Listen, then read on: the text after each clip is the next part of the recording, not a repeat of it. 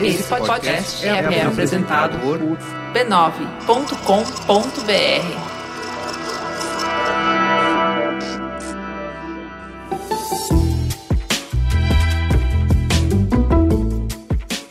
Mamileiros e mamiletes, bem-vindos ao nosso espaço de encontro para escutar opiniões, visões, vivências diferentes das nossas de coração e de mente aberta. Eu sou a Juva Lauer e hoje a gente vai falar sobre vacina. E antes da gente ir para a pauta, eu queria contar para vocês que na quinta e na sexta passada eu fui para Recife para gravar o primeiro Mamilos fora de São Paulo, que vai ser um episódio do Futuros Possíveis, em que a gente vai falar sobre uma nova forma de ver e de viver e de conviver com o semiárido e sobre como isso nos traz potências e nos traz soluções e nos traz inspirações para o Brasil no futuro. Fiquem ligados, é, já está gravado, provavelmente semana que vem vai para o ar. Ele foi atropelado por essa pauta de vacina, mas já está lá, tá muito inspirador, tá muito lindo. Queria agradecer muito as meninas do ASA que articularam essa visita. Foi um puta privilégio, eu voltei apaixonada.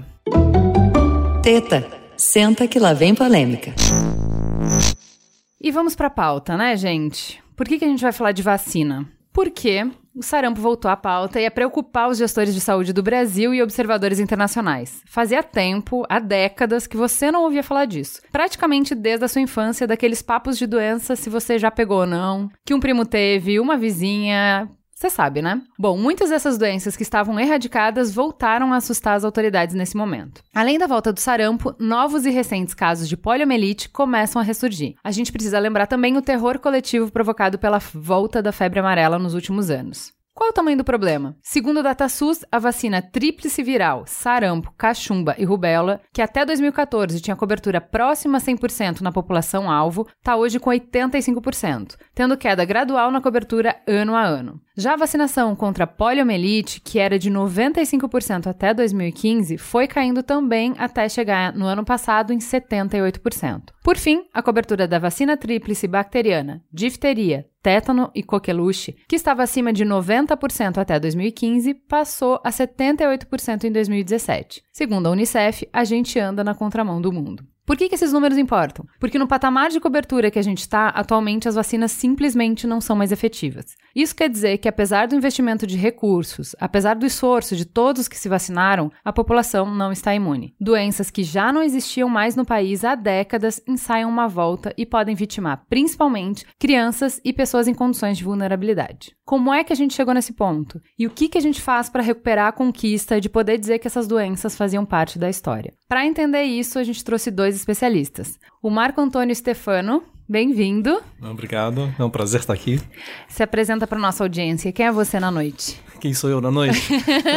Vamos lá. Eu sou Marco Antônio Stefano, sou, minha formação é em medicina veterinária e desde criança eu estudei veterinária um, para cuidar dos animais e saber da relação dos animais com os seres humanos. Essa foi a minha meta, essa era o meu, é o que eu queria fazer para a humanidade. E consegui trabalhar dentro do Instituto, fiz concurso para o Instituto Butantan, entrei no Instituto Butantan, onde eu pude trabalhar com vacinas e produção de soros. Depois de 20 anos, tendo amadurecido bem essa parte de produção, eu fiz concurso para a Universidade de São Paulo e hoje eu tenho um laboratório de imunobiológico e biofármacos, né, sou responsável por esse laboratório, onde eu estudo novas vacinas né, para a comunidade em uma forma geral. Muito bem, bem-vindo. E também Dr. Carlos André Oerrara, bem-vindo. Quem é você na fila do pão? Ju, obrigado pelo convite. Muito feliz de estar aqui. Eu sou um mamileiro há mais de dois anos e muito legal vir e conhecer o estúdio aqui do Mamilos. Bom, eu sou um médico geriatra e sanitarista também, há mais de 10 anos. Eu, por um período, trabalhei no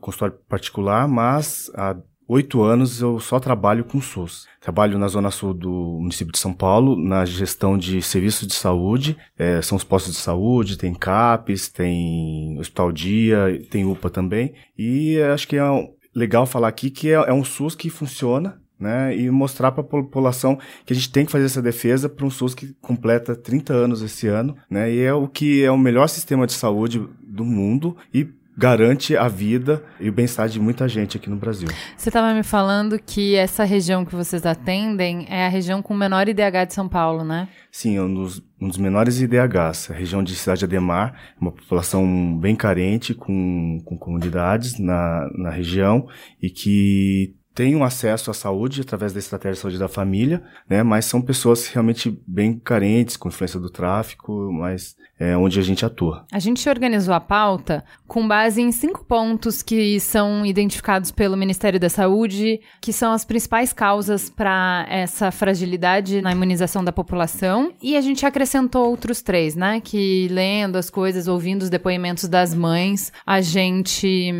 identificou como importante. Então vamos começar falando ponto 1, um, a falta de tempo das pessoas de ir para os postos de saúde que funcionam das 8 às 5 e só nos dias úteis. Então, o que eu entendo que o Ministério da Saúde quis dizer, e eu vi essa discussão no Twitter, na semana passada eu tive lá com o Dr. Carlos conversando com a equipe de gestores de saúde lá, depois da minha palestra, que era sobre o futuro do trabalho, não tinha nada a ver com vacina. Eu abri para perguntas, eles trouxeram qual era o maior problema deles e era a questão da vacinação. Aí eu, do alto do meu conhecimento do Twitter, né? Que a pessoa ela, ela tem essa essa falta de noção de falar com gente que tá todo dia ali lidando com o problema, falar, não, vocês não entenderam, não é esse o problema. O problema é que os postos não estão abrindo, o problema é que com os cortes de recurso, os postos não estão abrindo e as pessoas não conseguem vacinar, porque quem trabalha não consegue no horário comercial vacinar o filho, né? Já passei muito por esse problema. E aí a equipe tava falando que não, essa, não era sobre isso, a gente até vai chegar no ponto que eles falaram mais no final da pauta. Mas assim, embora isso não seja uma realidade lá na sua região, com a PEC a gente tem menos recurso para saúde. Com isso, a gente tem menos recursos para campanha de vacinação. Então, por exemplo, sob a perspectiva de uma mãe,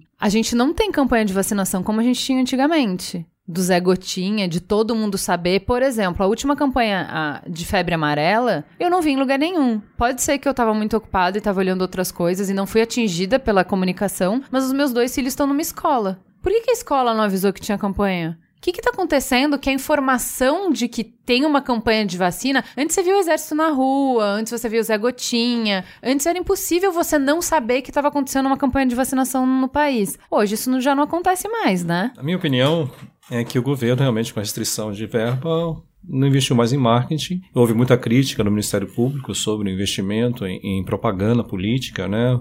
Em propaganda de política de saúde pública, deixar bem claro. E isso é se tornou um gasto, entre aspas, supérfluo. Mas a informação é uma coisa que tem que chegar à população, a informação correta. Né? Nós não temos no Brasil uma propaganda de como mostra como é a fabricação dessas vacinas. Essas vacinas são todas produzidas no Brasil, febre amarela, tríplice viral, né, sarampo, Todas elas são produzidas, tétano, difteria, pertus, essas vacinas são produzidas no Brasil. Né? Um laboratório ou outro pode ter entrado em reforma, mas importamos de laboratórios que são credenciados. Uma coisa que é muito importante frisar é que o Brasil tem uma coisa chamada qualidade nessas vacinas. Nós temos um instituto chamado INCQS, Instituto Nacional de Controle de Qualidade em Saúde. Todos os lotes de vacinas produzidos no Brasil ou até mesmo importadas para chegar à população, seja clínica privada, chega, seja pelo SUS, passa pelo critério desse instituto. Esse instituto tem que aprovar essa vacina para chegar à população. Só, só para lembrar, em 1999 tivemos um único lote de vacina que não passou por esse instituto e que levou a uma parada cardíaca e doenças em crianças em Campinas. A campanha foi suspensa no mesmo dia e o NCQS fez uma paralisação para fazer o enterro simbólico do cobaio que havia morrido porque uma vacina não tinha passado por esse instituto. Então, assim, hoje as vacinas no Brasil têm qualidade. E isso as pessoas não sabem. É, mas antes a gente até vai entrar nessa, nesse ponto da qualidade, que é um ponto que merece mais aprofundamento. Assim, antes de questionar a qualidade, eu preciso saber o que está acontecendo. E as campanhas não estão mais efetivas como eram antes, certo? Eu acho que a falta de tempo, acho que ela não pode ser uma desculpa. Talvez aqui em São Paulo, como nós vivemos numa megalópole, temos essa dificuldade e isso é uma realidade aqui de São Paulo, mas para o Brasil eu acredito que não, porque os postos sempre tiveram esse horário de funcionamento das 8 às 5 horas e sempre tivemos uma boa cobertura vacinal. Acho que a grande questão realmente é a falta de investimento nas campanhas para trazer o alerta à população em geral da importância de vacinar as, as crianças ou os grupos de riscos, né? Porque não é só, hoje a gente não fala de vacina apenas para crianças, as grávidas, puéperas, os idosos e algumas pessoas que têm doenças crônicas também. Então acho que falta a campanha sim. O exemplo do Zé Gotinha é importante. A gente não vê mais a, a utilização da imagem do Zé Gotinha para alertar e trazer as as pessoas para os postos para vacinarem. Além disso, as campanhas, quando haviam as campanhas antes, era um menor número de vacinas. Né? Então as pessoas sabiam mais ou menos o que tinha que tomar. Hoje, e, e sempre que tinham as campanhas, as pessoas iam não só para atualizar a sua carteira, mas acabava tomando outras vacinas mesmas que já tinham tomado. Porque a, a decisão de tomar vacina não é uma decisão individual, tem que ser passar por uma decisão coletiva. Que a vacina ela só é efetiva quando ela tem, atinge pelo menos 80% da população. Então, quando eu não tomo a vacina, eu estou influenciando o todo. Então, a utilização do, do Zé Gotinha é, é, muito importante. Antes também, as escolas faziam esse, um pouco desse pois controle. Pois é, é, assim, eu achei engraçado, assim, por conta dessa de febre amarela, que foi a última, e que eu não fiquei sabendo, eu fiquei pensando assim, mas o que aconteceu? Porque escola antes fazia esse trabalho, né? De falar, as escolas não falam mais de vacina? Antes cobrava-se, hoje pede-se para ver a, a, as carteiras, só que se eles percebem que não que está faltando uma vacina, o pai pode ir lá e assinar falando assim, eu não quero tomar, mas daí o ideal é que a gente tomasse medidas e conversar com esses pais para alertá-los da importância da, da aplicação dessas vacinas. E hoje para-se apenas nesse, nesse ponto. Assim, a informação das campanhas tem passado. Pelo menos desde que começou em agosto a campanha de sarampo e poliomielite, praticamente todos os dias no Jornal Nacional, no Jornal da Band News ou qualquer outro jornal da Rede Record, todos falam sobre a campanha de vacinação. Que ao dia D tivemos três dias D, uma inclusive antecipada. Então a notícia, ela chega, talvez não com uma forma efetiva. Você precisa ir, você precisa, o que, que acontece, né? Houve várias reportagens das pessoas mostrando pessoas que tiveram polio há 30 anos atrás e, e, a mobilidade que trouxe essas pessoas, o problema que trouxe essas pessoas. Então a informação está chegando. Eu não posso dizer que ninguém tem tempo mais de assistir um jornal, ninguém tem tempo. Não sei, acho meio difícil. A febre amarela foi uma questão à parte. A febre amarela, quando ela chegou no estado de São Paulo, o estado de São Paulo não estava preparado. Mas a SUSEM, a Superintendência de Controle de Epidemia do estado de São Paulo, fez um trabalho muito bem feito sobre mortes de macacos da entrada do vírus no estado de São Paulo e aonde, até onde esse vírus vai chegar, até onde essa doença vai chegar no final desse ano. Nós tivemos vários surtos de febre amarela no Brasil, mas o vírus vinha, Vacinava-se aquela população, fazia aquele cinturão vacinal e o vírus aparecia. Dessa vez não. O vírus veio pela Amazônia, passou pelo estado de Mato Grosso, Goiás, chegou em São Paulo e outra variante veio por Minas Gerais, está chegando ao Rio de Janeiro e até setembro, outubro agora vai começar na região da outro surto de macacos mortos pela febre amarela, né? Vai chegar até Santa Catarina, até o final do ano se não chegar ao Rio Grande do Sul, em função das mudanças climáticas. É, nós temos hoje todo um sistema de informação né, que a gente sabe exatamente por onde o vírus vai passar. E nós sabemos exatamente onde tem que fazer as campanhas. Então, São Paulo o vírus não passou pela cidade de São Paulo, passou pela periferia de São Paulo. Nós tivemos filas enormes de pessoas é. querendo se vacinar. Só que a capacidade do Brasil de produzir vacina contra a febre amarela é de 30 milhões de doses. E eram 60, 70 milhões de pessoas querendo se vacinar. Na África, em 2015, houve um surto de febre amarela, onde o Brasil cedeu as vacinas e não tinha vacina para todo mundo e foi feito um teste sobre o fracionamento dessa vacina. Quando entrou, o Brasil falou: vamos fracionar para que atingisse a maior parte da população. A população desacreditou da vacina. Sim. Né? Mas é o que, que era? Eu não tenho dose para todo mundo. Eu não ia conseguir vacinar todo mundo. Mas alguma coisa eu tenho que fazer para proteger a população. Então vamos fracionar. Vacina fracionada na África deu uma proteção de oito anos. Então vamos fracionar agora, vamos impedir que a doença se alastre em seres humanos, porque em macaco ela já está certa, e a população desacreditou. Não, o governo está querendo enganar a gente. É, foram duas medidas, foram duas mudanças, né? O fracionamento e a mudança de 10 em 10 anos Não. fazer a vacina para febre amarela. Não. Hoje tomou-se uma dose é para o resto da vida. Com essas duas informações novas, muita gente desacreditou e acaba. Uhum. Exato. Que... A gente vai, vai chegar na, nesse ponto de desacreditar, mas assim, vamos para o próximo ponto que até o Dr. Carlos puxou aqui que é, bom, então tá bom. No primeiro ponto é, talvez o horário reduzido seja um impeditivo, talvez a falta de informação da campanha ter chegado seja um impeditivo. Não é o que a gente acredita aqui, não é a hipótese mais aceita. Ok. Segunda parte que o Dr. Carlos falou calendário complexificou muito. E aí, a gente estava conversando antes de começar o programa, assim, você abre o calendário de vacinação de uma criança, gente, é gigantesco aquele negócio, você nunca entende. O médico rabisca, explica, colocar a próxima é isso aqui e tal. Eu acho super complexo. Não é uma coisa fácil de entender. E uma mãe nunca sabe de cor quais são as próximas vacinas que ela tem que dar, porque não era como era na nossa época, certo? Quando Sim. eu era criança, de quando eu era criança para hoje, aumentou muito a quantidade de vacinas, né? Sim, aumentou bastante. Né? Antes eram poucas as vacinas, hoje temos mais de 10 vacinas no calendário nacional de vacinação, que são e vacinas fornecidas pelo SUS. São 10, mas em várias doses. Ou várias, seja, várias... não é que isso. você vai 10 vezes ao sim, posto, você sim. vai umas 30 vezes no posto. Muitas vezes.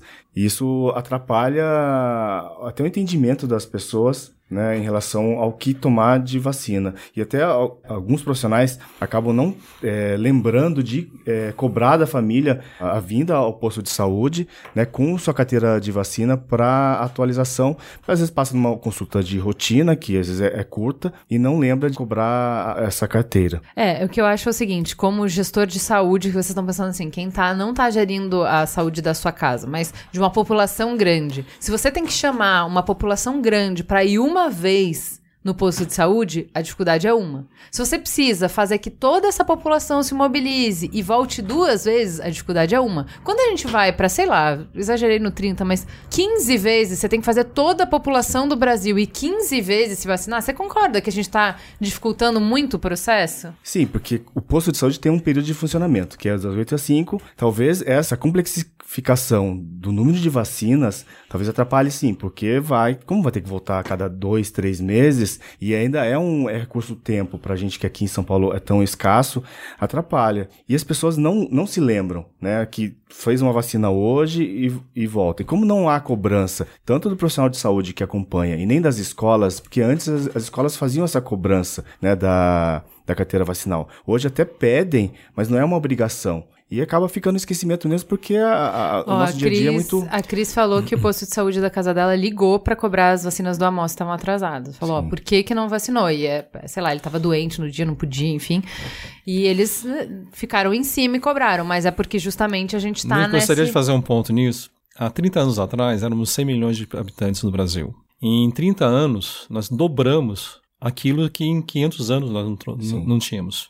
Né? Então, em 30 anos, nós tivemos um crescimento da população exponencial. E o posto de saúde não acompanhou essa demanda. Os ministérios, as, as secretarias de saúde não acompanhou esse aumento demográfico. Isso é um problema sério, porque aí a, não é a falta de tempo. É a questão de você chegar no posto e esperar 3, 4 horas para vacinar, porque tem fila, né? Então você quer um atendimento rápido, você quer chegar, tomar vacina e ir embora. É esse imediatismo, né, essa ansiedade em não pensar na coletividade que todos ali estão se proteger. Então, por exemplo, me lembro quando houve a febre amarela, ficamos quatro horas numa fila para tomar vacina de febre amarela. E as pessoas não desejam mais isso, né? Se eu pago o imposto, se eu pago aquela cobrança, né? Eu tenho, mas só que a população é, dobrou em 30 anos. Mas essa demora em tomar vacina na, nas unidades de saúde, elas ocorrem quando tem os, os surtos. A febre amarela, acho que é um exemplo, como houveram muitas mortes, as pessoas estavam mais alertas em relação à doença e foram. Mas quando é vacina de rotina, não há um tempo de espera, porque, assim, quando a gente fala em saúde pública, a gente não pode pensar só no médico. O,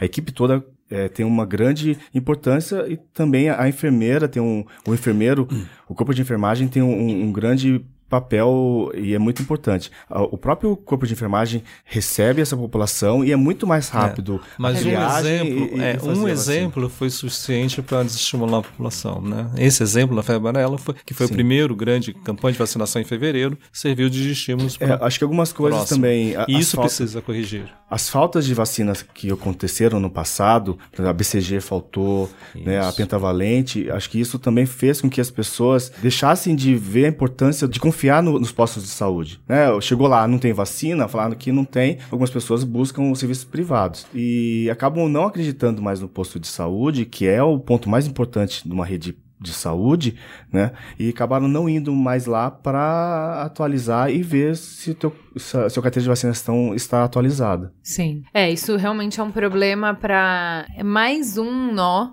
na crise de confiança que a gente tem, né? A gente vai aprofundar um pouco nisso. O que eu acho que esse ponto traz da, da complexidade é o seguinte. Isso é uma coisa que, por exemplo, não tem na, nenhum relacionamento, mas é do meu trabalho, tá?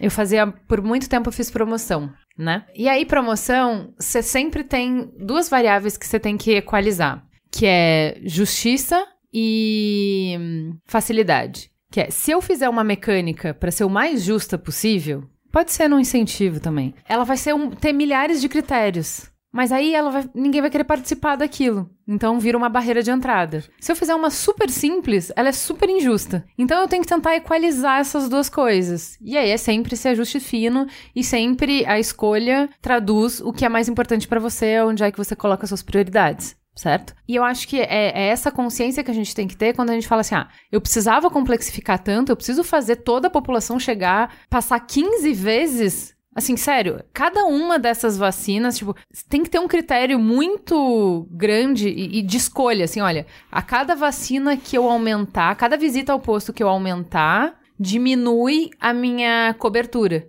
de todas. Porque é, é, mais um furo, entende? É mais uma. Então, assim, se eu tiver 15, Aí a minha cobertura vai cair para 80%. Se eu tiver 10, eu consigo subir para 90. Se eu tiver 5, eu consigo fazer 100%. Entende? É uma escolha que tem que ser feita. O que que eu quero fazer? Aí eu acho que assim, não, essas 15 visitas são imprescindíveis porque não tem como, tá bom. Mas aí eu vou saber que necessariamente eu vou enfrentar uma queda porque eu complexifiquei o sistema. E eu vou ter que colocar mais investimento, e eu vou ter que ter outras medidas para conseguir a mesma cobertura que eu tinha antes com menos Sim. esforço. Faz sentido o que eu tô falando? Então, faz sentido. Só para lembrar, no 2002, eu trabalhava no Instituto Butantan e participei de uma reunião da Organização Mundial de Saúde, né, em, em, no Rio de Janeiro, onde nós fomos muito criticados pela nossa campanha de vacinação.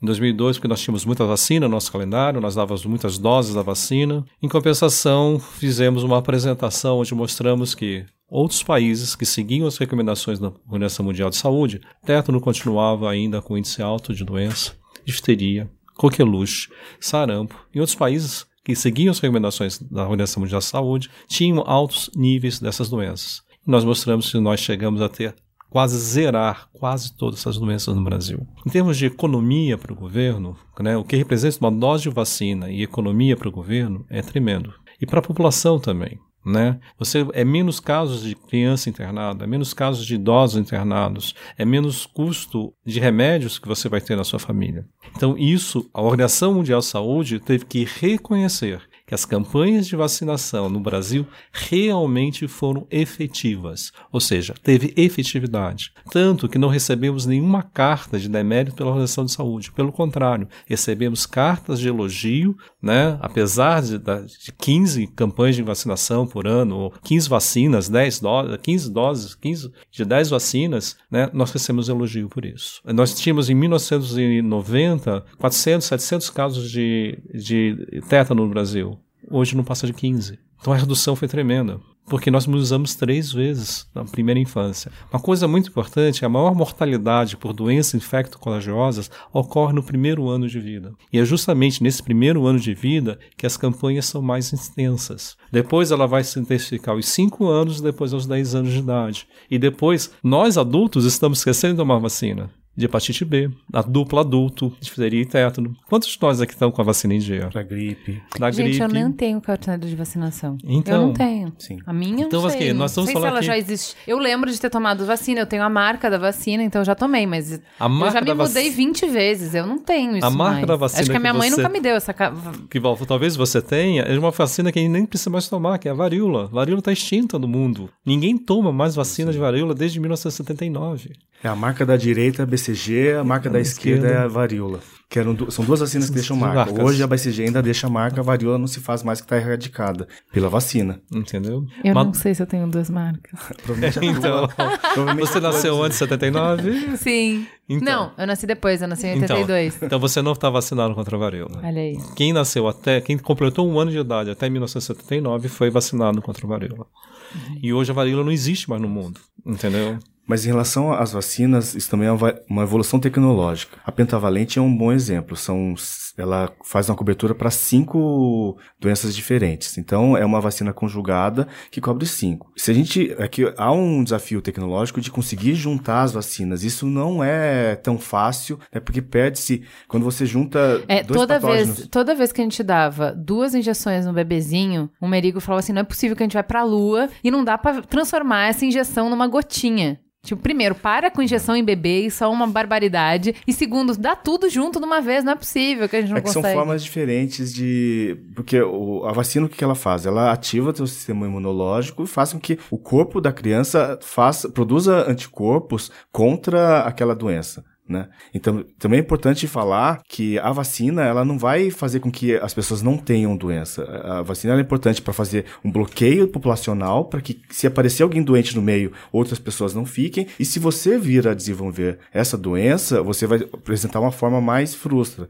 Não vai ter as consequências mais graves das doenças. Entendi. Então vamos para o próximo, que eu acho que é importante que a gente comece a entrar nisso, que é a percepção que os pais e também os profissionais de saúde, quando a gente debate isso, a gente nunca fala dos profissionais de saúde, a gente põe toda a culpa nos pais, de que não precisa mais vacinar porque essas doenças desapareceram. Então, assim, a gente não conhece, na minha geração, ninguém nunca viu alguém com pólio, né, paralisia infantil, não, não a gente não sabe. E sarampo não é uma doença que atrapalha. A gente acha que são só pintinhas na pele. A gente falou sobre isso no programa da AIDS que como os jovens estão já nasceram num mundo em que não morrem mais praticamente pessoas de AIDS, então o medo, o pânico que a minha geração tinha, eles já a próxima geração já não tem. A mesma coisa com essas doenças uhum. que estão praticamente erradicadas. Os ídolos não estão morrendo. É. Né? Porque na AIDS nós tínhamos ídolos, né, que morreram. Pessoas que nós admirávamos estavam morrendo de AIDS. E a gente não vê isso nas doenças infecto-contagiosas. Quando a gente vê um, um Drauzio Valela falar, eu tive na Amazônia e peguei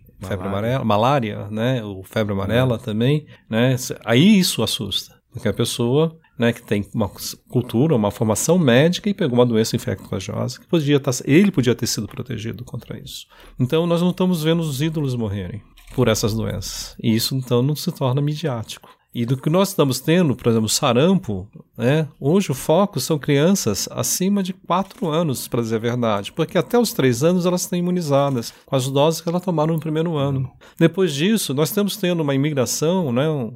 Estamos abraçando os refugiados da Venezuela, onde a crise financeira impede eles terem acesso à saúde. Elas são culpadas por trazer essa doença? Não, elas estão procurando proteger os seus filhos, proteger a sua família, né? E nós temos que, hoje são eles, amanhã pode ser nós brasileiros, né? Isso, essa percepção a gente não tem que a crise pode ser em qualquer lugar do mundo, como hoje existe em relação ao Oriente Médio, em relação à Europa, nós também temos que ter esse benefício de acolher aqueles que precisam de nós. E a Constituição brasileira fala: todos em território nacional têm direito à saúde. Não é a Constituição não fala os brasileiros têm direito à saúde, né? Aqueles que pagam impostos têm direito à saúde. Não, todos em território nacional têm direito à saúde. É uma das frases da Constituição mais avançadas do mundo.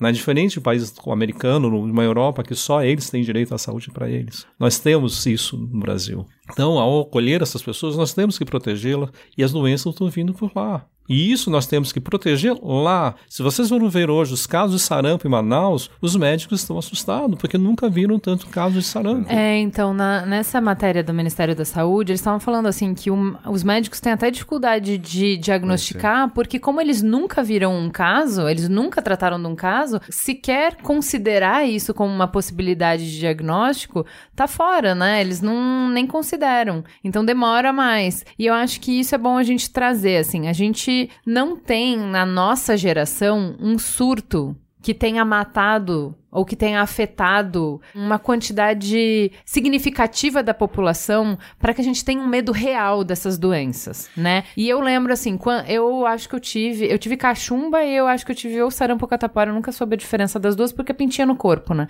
Qual é a gravidade disso? Porque dava e passava, era uma febre, era uma chateação, ficava coçando e passava. Por que ter medo disso? Porque isso é uma questão, porque é uma questão de saúde pública. Eu vou trazer um pouco para o meu lado geriatra, né?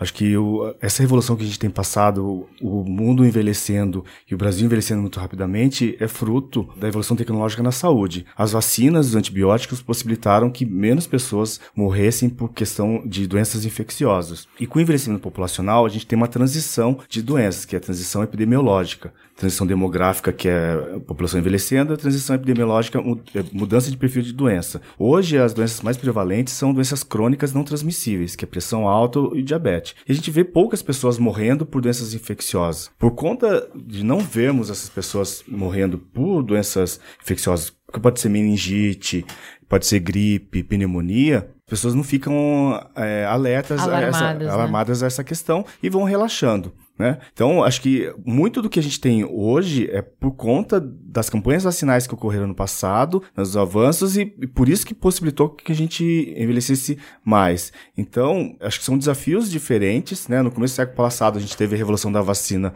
lá no Rio de Janeiro. Né?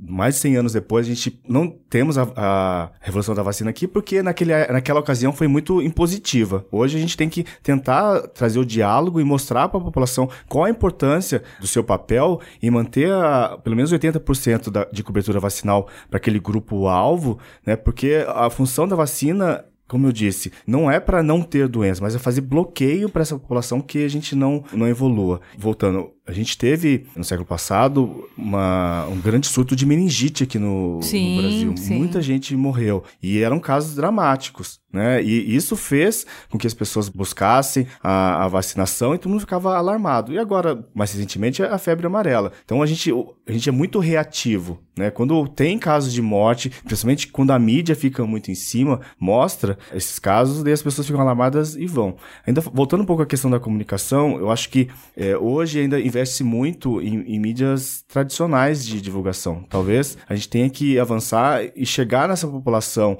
porque hoje é, para todas as faixas sociais, é, uma forma de, de atualização e busca de informação não é mais só mídia tradicional. Né, o WhatsApp e as, as, outras redes sociais. Então a gente tem que tentar falar com essa população também através disso para mostrar que é importante e o alerta. E tem gente morrendo, né? Então, mas sarampo é grave? Sim, sarampo. Sim. Sarampo não são só as manchas da pele. Elas podem. Não, mas um, um, um, um, bebê criado aí a cult, que nem meu filho, não, é, não morre de sarampo, né? Hum. Bem cuidado, ele vai, ele vai ter o diagnóstico hum. cedo, não, não morre de sarampo. Esse não é o problema. O sarampo pode dar. Só sequelas. Dar, dar sequela, pode dar encefalite, pode dar é, uma, uma reação imunológica que é ao vírus da, da, do sarampo que vai para a membrana que reveste o nosso cérebro, pode atacar o nosso coração. Então, e, e, as pessoas morrem por essas consequências, por essas doenças mais graves. É bem falar que não é só a morte por sarampo é muito baixa, mas as sequelas são muito altas: cegueira, perda de audição, perda de movimento, né? Essas sequelas, né, são gravíssimas no qual torna a pessoa o resto da vida dela dependente, né? Ou da sociedade ou de outras pessoas. A rubéola próximas. também. E a rubéola também. A mulher grávida que não era vacinada e tem desenvolve rubéola ao longo da vida pode ter a rubéola congênita, né? E isso também traz muitas é consequências para a criança. A própria febre amarela também lhe causa encefalites, entendeu? A mortalidade é, da febre amarela chega a ser média, não é tão alta, mas as sequelas podem ser muito graves. Então todas essas doenças a gente está vendo só o aspecto morte e uma das coisas que impede a, vacinação é quando sai na mídia que uma pessoa tomou a vacina e morreu. Exato. É, o que eu acho é o seguinte: quando a gente se afasta cada vez mais de uma realidade em que essa doença é prevalente e a gente vê as consequências dessa doença, quando isso está distante, é uma ameaça muito longínqua, passa a ter mais valor e mais preocupação a ameaça dos efeitos colaterais da vacina. Sim. Que isso é uma coisa que preocupa a maior parte dos pais. Então, por exemplo, se tem um bebezinho, já é difícil, você já, ele já chora o tempo inteiro, ele já tá descobrindo o mundo, né? Ele tá descobrindo como interagir com o mundo, ele tá descobrindo como mamar, ele tá descobrindo todas as coisas, e aí você vai, no meio disso, colocar um processo que é externo e que é artificial para forçar o corpo dele a mais isso, entende? Então, se o fantasma da doença tá lá longe, a reação tá muito próxima, toda criança vai sentir. Mais ou menos. Em relação a qualquer outro medicamento, a vacina é o medicamento mais seguro. Se você pegar um anti-inflamatório, Está lá escrito: 0,1% das pessoas podem ter infarto. 0,01% pode ter, ao contrário, 0,01 pode ter infarto, 0,1% pode ter gastrite. Os anti-inflamatórios, eles têm uma reações adversas muito mais graves que uma vacina. Uma vacina é esperado que uma em cada mil crianças tenha febre, mais nada. Um em cada 10 mil crianças podem ter, além da febre, um mal-estar, né, como vômito. Um em cada um milhão pode ter sequelas mais graves, como choque anafilático, e precisa de uma internação. E apenas um em cada 10 milhões de crianças podem vir uma sequela mais grave e vir a falecer. Então, em termos de medicamento, como reações adversas, as vacinas são as que menor têm reações adversas. E isso não é divulgado.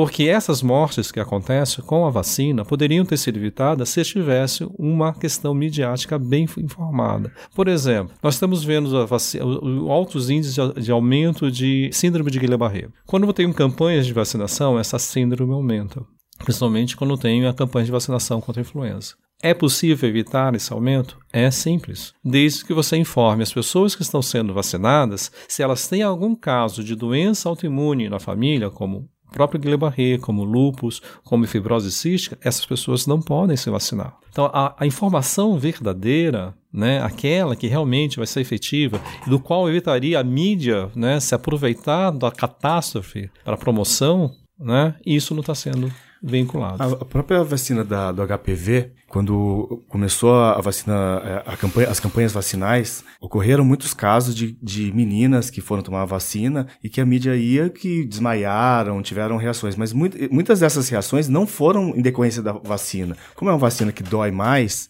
né? A, e aquelas crianças não estavam, aquelas meninas não estavam preparadas, acabavam ficando é, ansiosas, né, por conta disso, e por conta da ansiedade evoluía para um, um, quadro de, é, de, de, de, desmaio e acabava saindo na, na mídia falando que, ah, não, tomou a vacina e desmaiou por conta daquilo. Acho que falta também a, a mídia se apropriar um pouco mais do, da questão de saúde, de saúde pública. Talvez a gente tem poucas pessoas que, é, que trabalham nas grandes mídias que são especializadas em saúde e isso acaba é, pessoas não preparadas acabam publicando informações incorretas. Isso atrapalha muito e, e contribui pra, para o desconhecimento, para a desinformação das pessoas. Então vamos lá, daí vamos chegar no ponto principal que eu acho que é o medo de que as vacinas causem reações prejudiciais ao organismo. Então, Sim. assim, a gente tem um movimento anti-vax, por exemplo, que ele nem é forte no Brasil ainda, mas que começa lá atrás de um medo de que as, as vacinas, a cobertura vacinal, é, faz uma correlação entre o aumento da cobertura vacinal e o aumento da incidência de autismo né? Uh, isso é uma coisa que foi se disseminando bastante e tal. Eu lembro que eu li isso pela primeira vez aprofundado no De Novo, Longe da Árvore. Eu só cito esse, eu só li um livro na vida. é o único que eu cito aqui. Porque no capítulo do autismo ele faz um trabalho investigativo muito legal para mostrar de onde vem isso. Eu queria que vocês falassem um pouco sobre essa correlação de aumento de vacinação e aumento de autismo. Em 1999 saiu o primeiro manifesto né, da população europeia dizendo que que a, o autismo tinha correlação com hidrógeno de alumínio presente nas vacinas. E foi feito todo o, o governo francês fez todo um trabalho de levantamento em populações, em, em, em cidades menores do que Paris, né, vendo que a incidência de autismo era a mesma em populações vacinadas e não vacinadas. Então a incidência era a mesma, então não existia uma ligação entre o hidróxido de alumínio, como se preconizava, com o autismo. Nós estamos vendo crescer a cada isso eu tive até inclusive uma reunião com a pediatra do meu filho semana passada que o número de autismo está crescendo nas populações, principalmente em grandes centros. Se nós vemos que as cidades menores, onde o crescimento de autismo tem sido menor, né, e também tomam vacina, e em São Paulo, que está crescendo, também tomam vacina, está equalizado. Então não é a vacina que vem causando isso. Até 15 anos atrás não sabia o que era o autismo, como ele ocorria e como ele, como ele era, se desenvolvia na criança. Hoje nós temos muitas informações, está relacionada a doenças autoimunes de fato e está relacionado também à questão da inflamação do cérebro, principalmente durante a gravidez, do sistema nervoso central, para a verdade. Então, assim, hoje você sabe muito mais sobre isso. Tanto que gestante, você só, só vacina a gestante em casos de endemias e epidemias. A gestante não deve se tomar vacina. Ou ela toma antes de engravidar, ou ela espera passar o estado gestional dela para tomar a vacina. Você falou ainda há pouco sobre dar injeção na vacina. Uhum. Eu tenho um projeto na USP que é dar vacina da forma nasal, pelo nariz. Sim, por favor. Entendeu? Isso foi, saiu até. Shut no... up and take my money. É. Toma, joga dinheiro na cara. E isso foi. Não, passou, não é merchan, mas é. isso passou, ah, inclusive, no, no- Foi uma reportagem feita no, no, no Jornal da, da Manhã da Globo, né? Passou o laboratório e tudo mais, só que a gente não vê mais incentivo para esse tipo de pesquisa. Né? A gente fala hoje em inovação, em coisas né? Veio a Zika, interrompeu todos os desenvolvimentos das outras vacinas, né? Veio, então você de repente vê bilhões de, de dólares e de reais sendo liberados para a Zika, porque foi, realmente foi um surto epidêmico e nós não tínhamos Apesar de termos excelentes pesquisadores trabalhando na área da Zika, nós não temos uma coisa chamada eh, prontidão tecnológica. Todos os pesquisadores tinham uma forma de produzir a vacina, mas nem, nem todos os pesquisadores tinham onde testar essa vacina. Né? É um problema de prontidão tecnológica isso. Nós temos uma le- a legislação farmacêutica na área de farmácia, que inclui as vacinas, na área de medicamentos, é super exigente. Né? Então a, a, a tríade qualidade, segurança eficácia né, é uma tríade muito forte para a vigilância sanitária. E aí, voltando, hoje as nossas vacinas né, têm uma qualidade superior a 30 anos atrás em função dessas legislações. O Mas Carlos isso não é transparente para o público, não é né? transparente. Porque O- eu acho que, assim, justamente antes você te... E não é só pra saúde, tá? Pra todas as coisas, assim. As redes sociais tornaram mais democrático o acesso à informação. Então, antes, o argumento de autoridade, ele valia muito. Todo mundo se valia desse. Não importa se era o professor, se era o político, se era o médico, se era o chefe, se era. Você usava o argumento de autoridade e encerrava a discussão. Hoje em dia, as pessoas, qualquer informação está um clique de distância. Então as pessoas conseguem contextualizar, conseguem te contestar, conseguem trazer outros pontos de vista. E aí, que eu acho assim, por exemplo, a gente está dando um passo que é muito difícil pra gente como sociedade, que é de questionar todas as instituições. Então, por exemplo, basta que uma vez eu veja um laboratório que interferiu em processos de saúde pública para que eu desconfie de qualquer coisa que um agente de saúde ou de qualquer campanha venha me falar. Eu descredencio todas as informações Então. no nome de por conta de uma. Que... Um mais um escândalo, né? Mas uma controvérsia que houve foi a asparaginase que teve recentemente, né? Que o governo comprou uma asparaginase da China, enquanto antigamente ele comprava uma asparaginase que era produzida na Europa. No Brasil produz, vinha importado, o laboratório deixou de importar e o governo precisou comprar essa O asparaginase. que, que é isso, asparagina? Asparaginase é uma enzima que é utilizada no tratamento de leucemia infantil. Ela tem uma ação sobre asparagina, um aminoácido, do que as células cancerígenas precisam desse aminoácido. E uma vez você tirando esse aminoácido da circulação, as células cancerígenas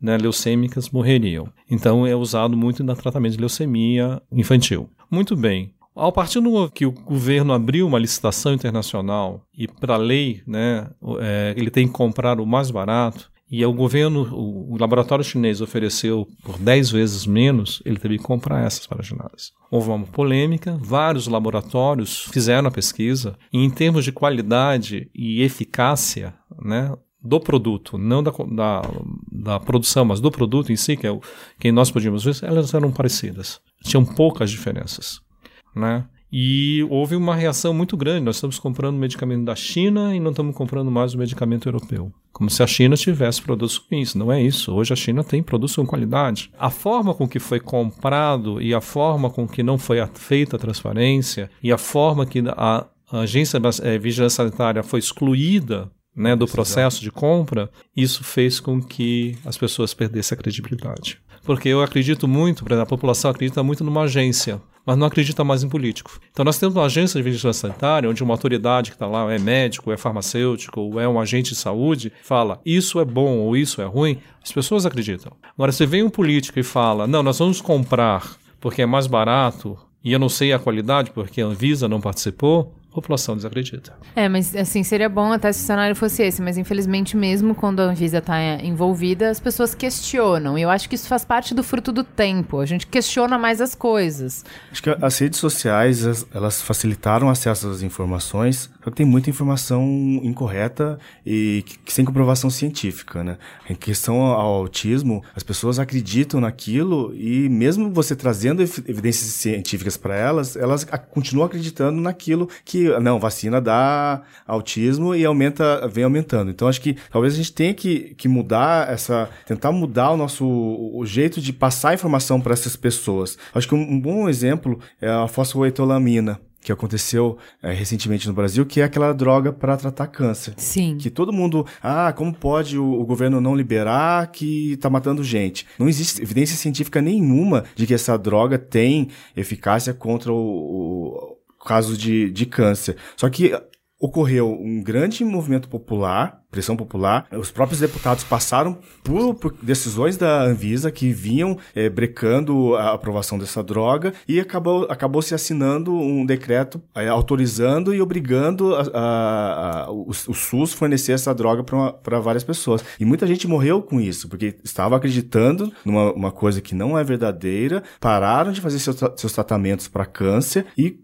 tomando essa, essa droga que não tem eficácia nenhuma. Então, as pessoas hoje, é, estamos na era da pós-verdade, né? A gente, muita gente acredita muito numa coisa, e mesmo você trazendo evidência, evidência, ela não muda o... É, eu acho que tem, tem dois caminhos aí que são importantes, tá? É, eu tenho me envolvido muito mais né, nesse movimento de questionamento da medicina tradicional por conta é, das escolhas de parto da Cris, que foi por um, um parto completamente não intervencionista e tal, e faz parte é, desse universo justamente esse questionamento. Mas por que tal coisa? Por que que quando nasce pinga o nitrato de prata se não tem, a mãe não tem sífilis, não tem histórico de sífilis, para que continuar colocando nitrato de prata, por exemplo? Então, assim, eu acho que é parte de um questionamento que é, vocês nunca nos disseram a verdade, nunca conversaram comigo como se a gente fosse igual. Então nunca, nunca respeitaram a minha inteligência e o médico nunca teve num lugar em que ele falou assim: olha, as informações estão aqui e eu estudo e eu me atualizo. Então, assim, como a informação tá mais acessível, é razoável pensar, isso é um novo paradigma da medicina, tá? É razoável pensar que quem está interessado vai se aprofundar e vai se dedicar mais do que você que está trabalhando no dia a dia vai ter tempo para. Então hoje, por exemplo, eu vejo todos os laboratórios, porque trabalhava na agência com Sanofi, trabalhava com Novartis, trabalhava com vários outros laboratórios e todos têm o mesmo princípio. Ah, mudou a relação de poder, mudou. Então hoje o paciente vai atrás, vai atrás de informação e ele quer conversar e trocar informação com o médico. Hoje, por exemplo, no estudo, pesquisa de cura de câncer, você já tem um monte de paciente colaborando junto com os médicos. Então, é, sites que vão coordenar a informação, concentrar a informação. O Watson faz isso. Exatamente. Então, o que, que a gente está falando? A gente está falando de mudar o paradigma para sair de um ponto em que a gente confiava cegamente no médico para o outro extremo que a gente foi, que é eu desconfio de tudo porque eu peguei um erro. Porque, de fato, eu acho assim, a gente tem que sair. A, a medicina tradicional precisa sair sair do altar que ela se coloca de não ser questionada, porque eu represento a ciência, todo o resto representa o curandeirismo. Não, pera. A gente já errou muito. Tem dois episódios do Freakonomics que eu te indiquei na semana passada, que chama Bad Medicine, que é sobre tudo de. Assim, pô, a medicina tem pouco de ciência o jeito que a gente aplica. Ela tem muito mais de tradição, muito mais de tentativa e erro. É... Na prática, né? Como é. ela é feita no dia a dia, como os médicos fazem. Ah, eu, médico, vejo na minha prática, isso aqui, esse medicamento eu confio. Eu não tô seguindo o pensamento científico na hora que eu prescrevo um, um medicamento. É no que eu acredito. E aí os pacientes vão questionar isso, os pacientes vão trazer, ah, não, mas a minha avó. Aí vem o casuístico, né? A minha avó ficou doente depois tomou a vacina. O filho do meu amigo não tinha nenhum problema e tomou a vacina e desenvolveu a síndrome do intestino irritado. O filho do meu não sei o que, então eu não vou tomar vacina. Por que que acontece? A gente tem uma crise de confiança. Se antes todos esses casos existiam, sempre existiram, mas a palavra do meu médico valia mais, hoje a palavra do meu médico não é o suficiente. É, a gente está, assim, questionando muito mais do que antes. Só que muitas vezes a gente questiona, faz as perguntas erradas. Né? E como a gente faz, às vezes, perguntas erradas, a gente toma decisões incorretas, não adequadas. Né? Se vamos questionar mais, talvez a gente tenha que começar a trabalhar essa questão de como faremos as perguntas certas para que a gente, quando a gente chegar no profissional de saúde ou fazer pergunta correta no Google, por exemplo, para ter a melhor resposta. Eu acho que quando a gente faz essas perguntas, é, atrapalham muito a relação médico com o paciente. Quando você fala que hoje, também questionando mais, a gente fala na medicina individualizada. Uhum. Né?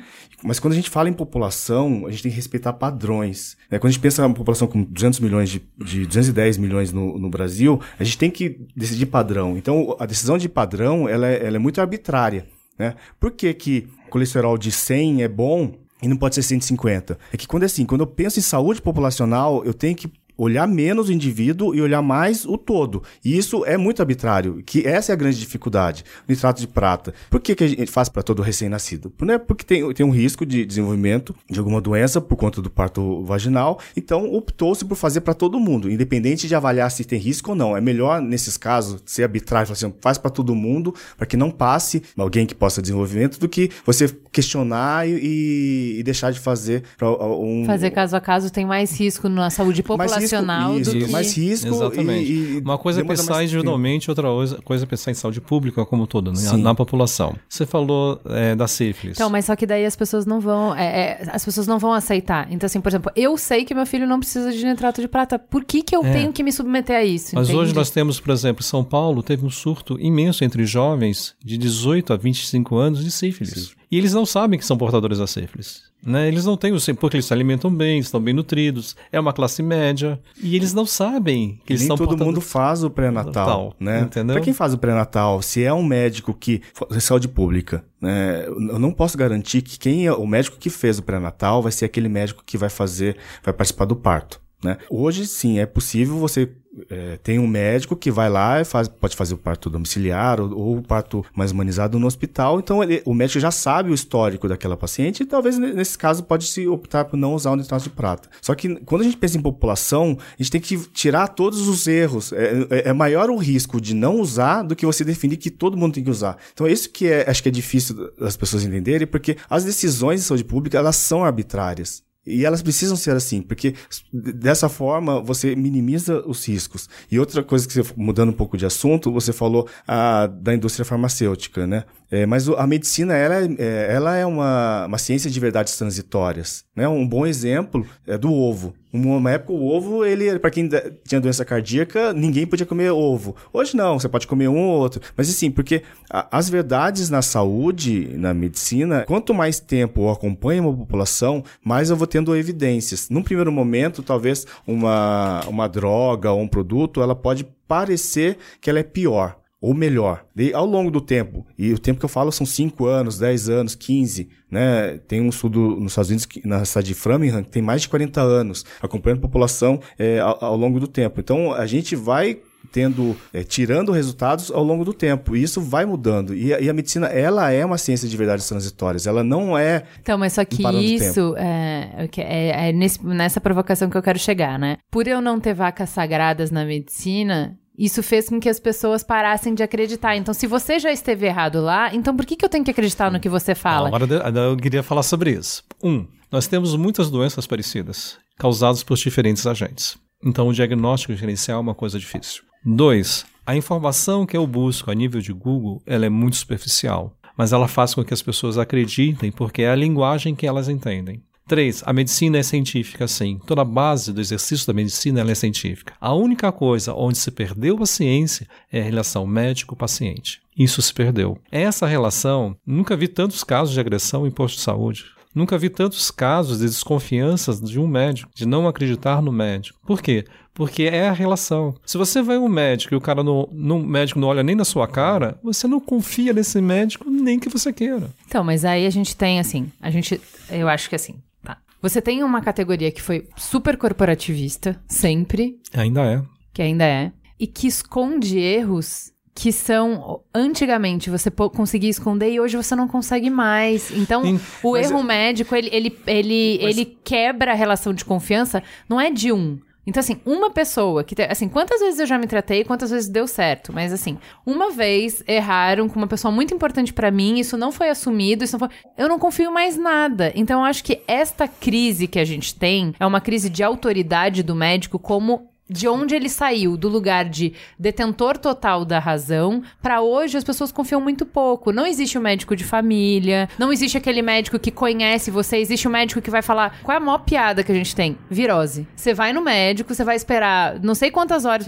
Eu podia te dar esse diagnóstico, é virose. Pronto, eu te dou esse diagnóstico, Então, entendeu? Eu, eu- eu- eu- eu gostaria de falar sobre isso. Mas eu só queria falar uma coisa. Nós temos hoje, no Brasil, circulando na nossa população, 200, mais de 256 doenças infecto-contagiosas. E só temos proteção contra 16. Temos métodos preventivos para 16. Ou seja, os outros 240 nós não sabemos nem o que é. Existe vírus no Brasil que tem um índice de mortalidade igual ao ébola, só que está lá na Amazônia, não chegou aqui ainda. Nós temos isso no Brasil. Nós temos uma vigilância epidemiológica muito forte no Brasil. Aí, apesar de todas as crises econômicas, né, ter diminuído, as pessoas, né, isso quero deixar bem claro, não é governo, não é presidente, não é partido político, são pessoas que são pais como eu, com mães como você, que estão se importando sim com essa vigilância. São essas pessoas que fazem o fundo, né, que o governo às vezes deixa de fazer. Nós temos uma vigilância permanente da entrada do vírus da influenza no Brasil. E por mais que falte recursos, essas pessoas, e a gente esquece dessas pessoas sempre, que são os enfermeiros que são os fazem o primeiro atendimento, os médicos que estão suscetíveis a morrer por causa de doenças infecto-contagiosas. Se a gente lembrar a Coreia, a Coreia do Sul, quando teve o coronavírus, que causou aquela síndrome de eh, respiratória por coronavírus, onde não existia vaga em hospitais para todas as populações, foram o- eh, os hotéis foram eh, foram esvaziados para que se tornassem hospitais. E quem a maior índice de mortalidade foi médicos e enfermeiros, porque eles estavam com maior devido à quantidade de pacientes, eles recebiam maior carga de contaminação. Então, isso nós esquecemos. Nós esque- eh, vamos esquecer dos partidos políticos, vamos esquecer de governo, vamos pensar na população. Vamos pensar nessas pessoas que hoje estão atrás produzindo vacina, elas sabem que o filho delas vai tomar aquela vacina. Então eu tenho que produzir algo com qualidade. É, o o profissional de saúde, muitas vezes, ele é o primeiro a adoecer, né? No começo do ano, nós tivemos casos de gripe na, na região de Goiás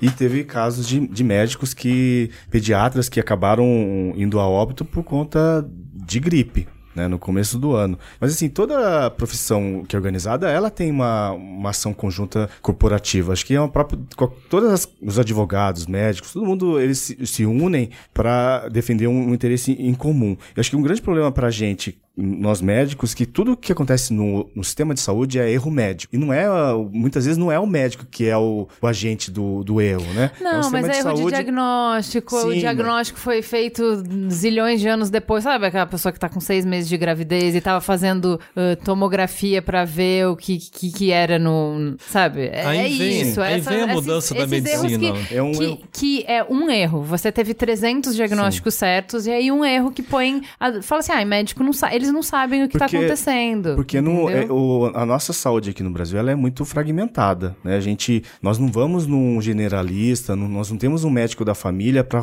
que te conhece, que faz um acompanhamento ao longo da vida. Se eu tô com dor de cabeça, eu vou no neurologista, né? Se eu tô com tosse, eu vou no torrino. Se tem, o ideal é não isso, não fazer dessa forma. Nós temos um médico de referência para que ele vá e, e- e- e na maioria das, das vezes, você brincou, é virose, é virose mesmo, né? Mas é só que as pessoas vão num, num pronto atendimento, esperam lá às vezes duas, três horas para falar, ah, é uma virose. Mas eles não estão satisfeitos. A expectativa desse- dessa pessoa era que tivesse uma doença muito pior. E, e- e não é.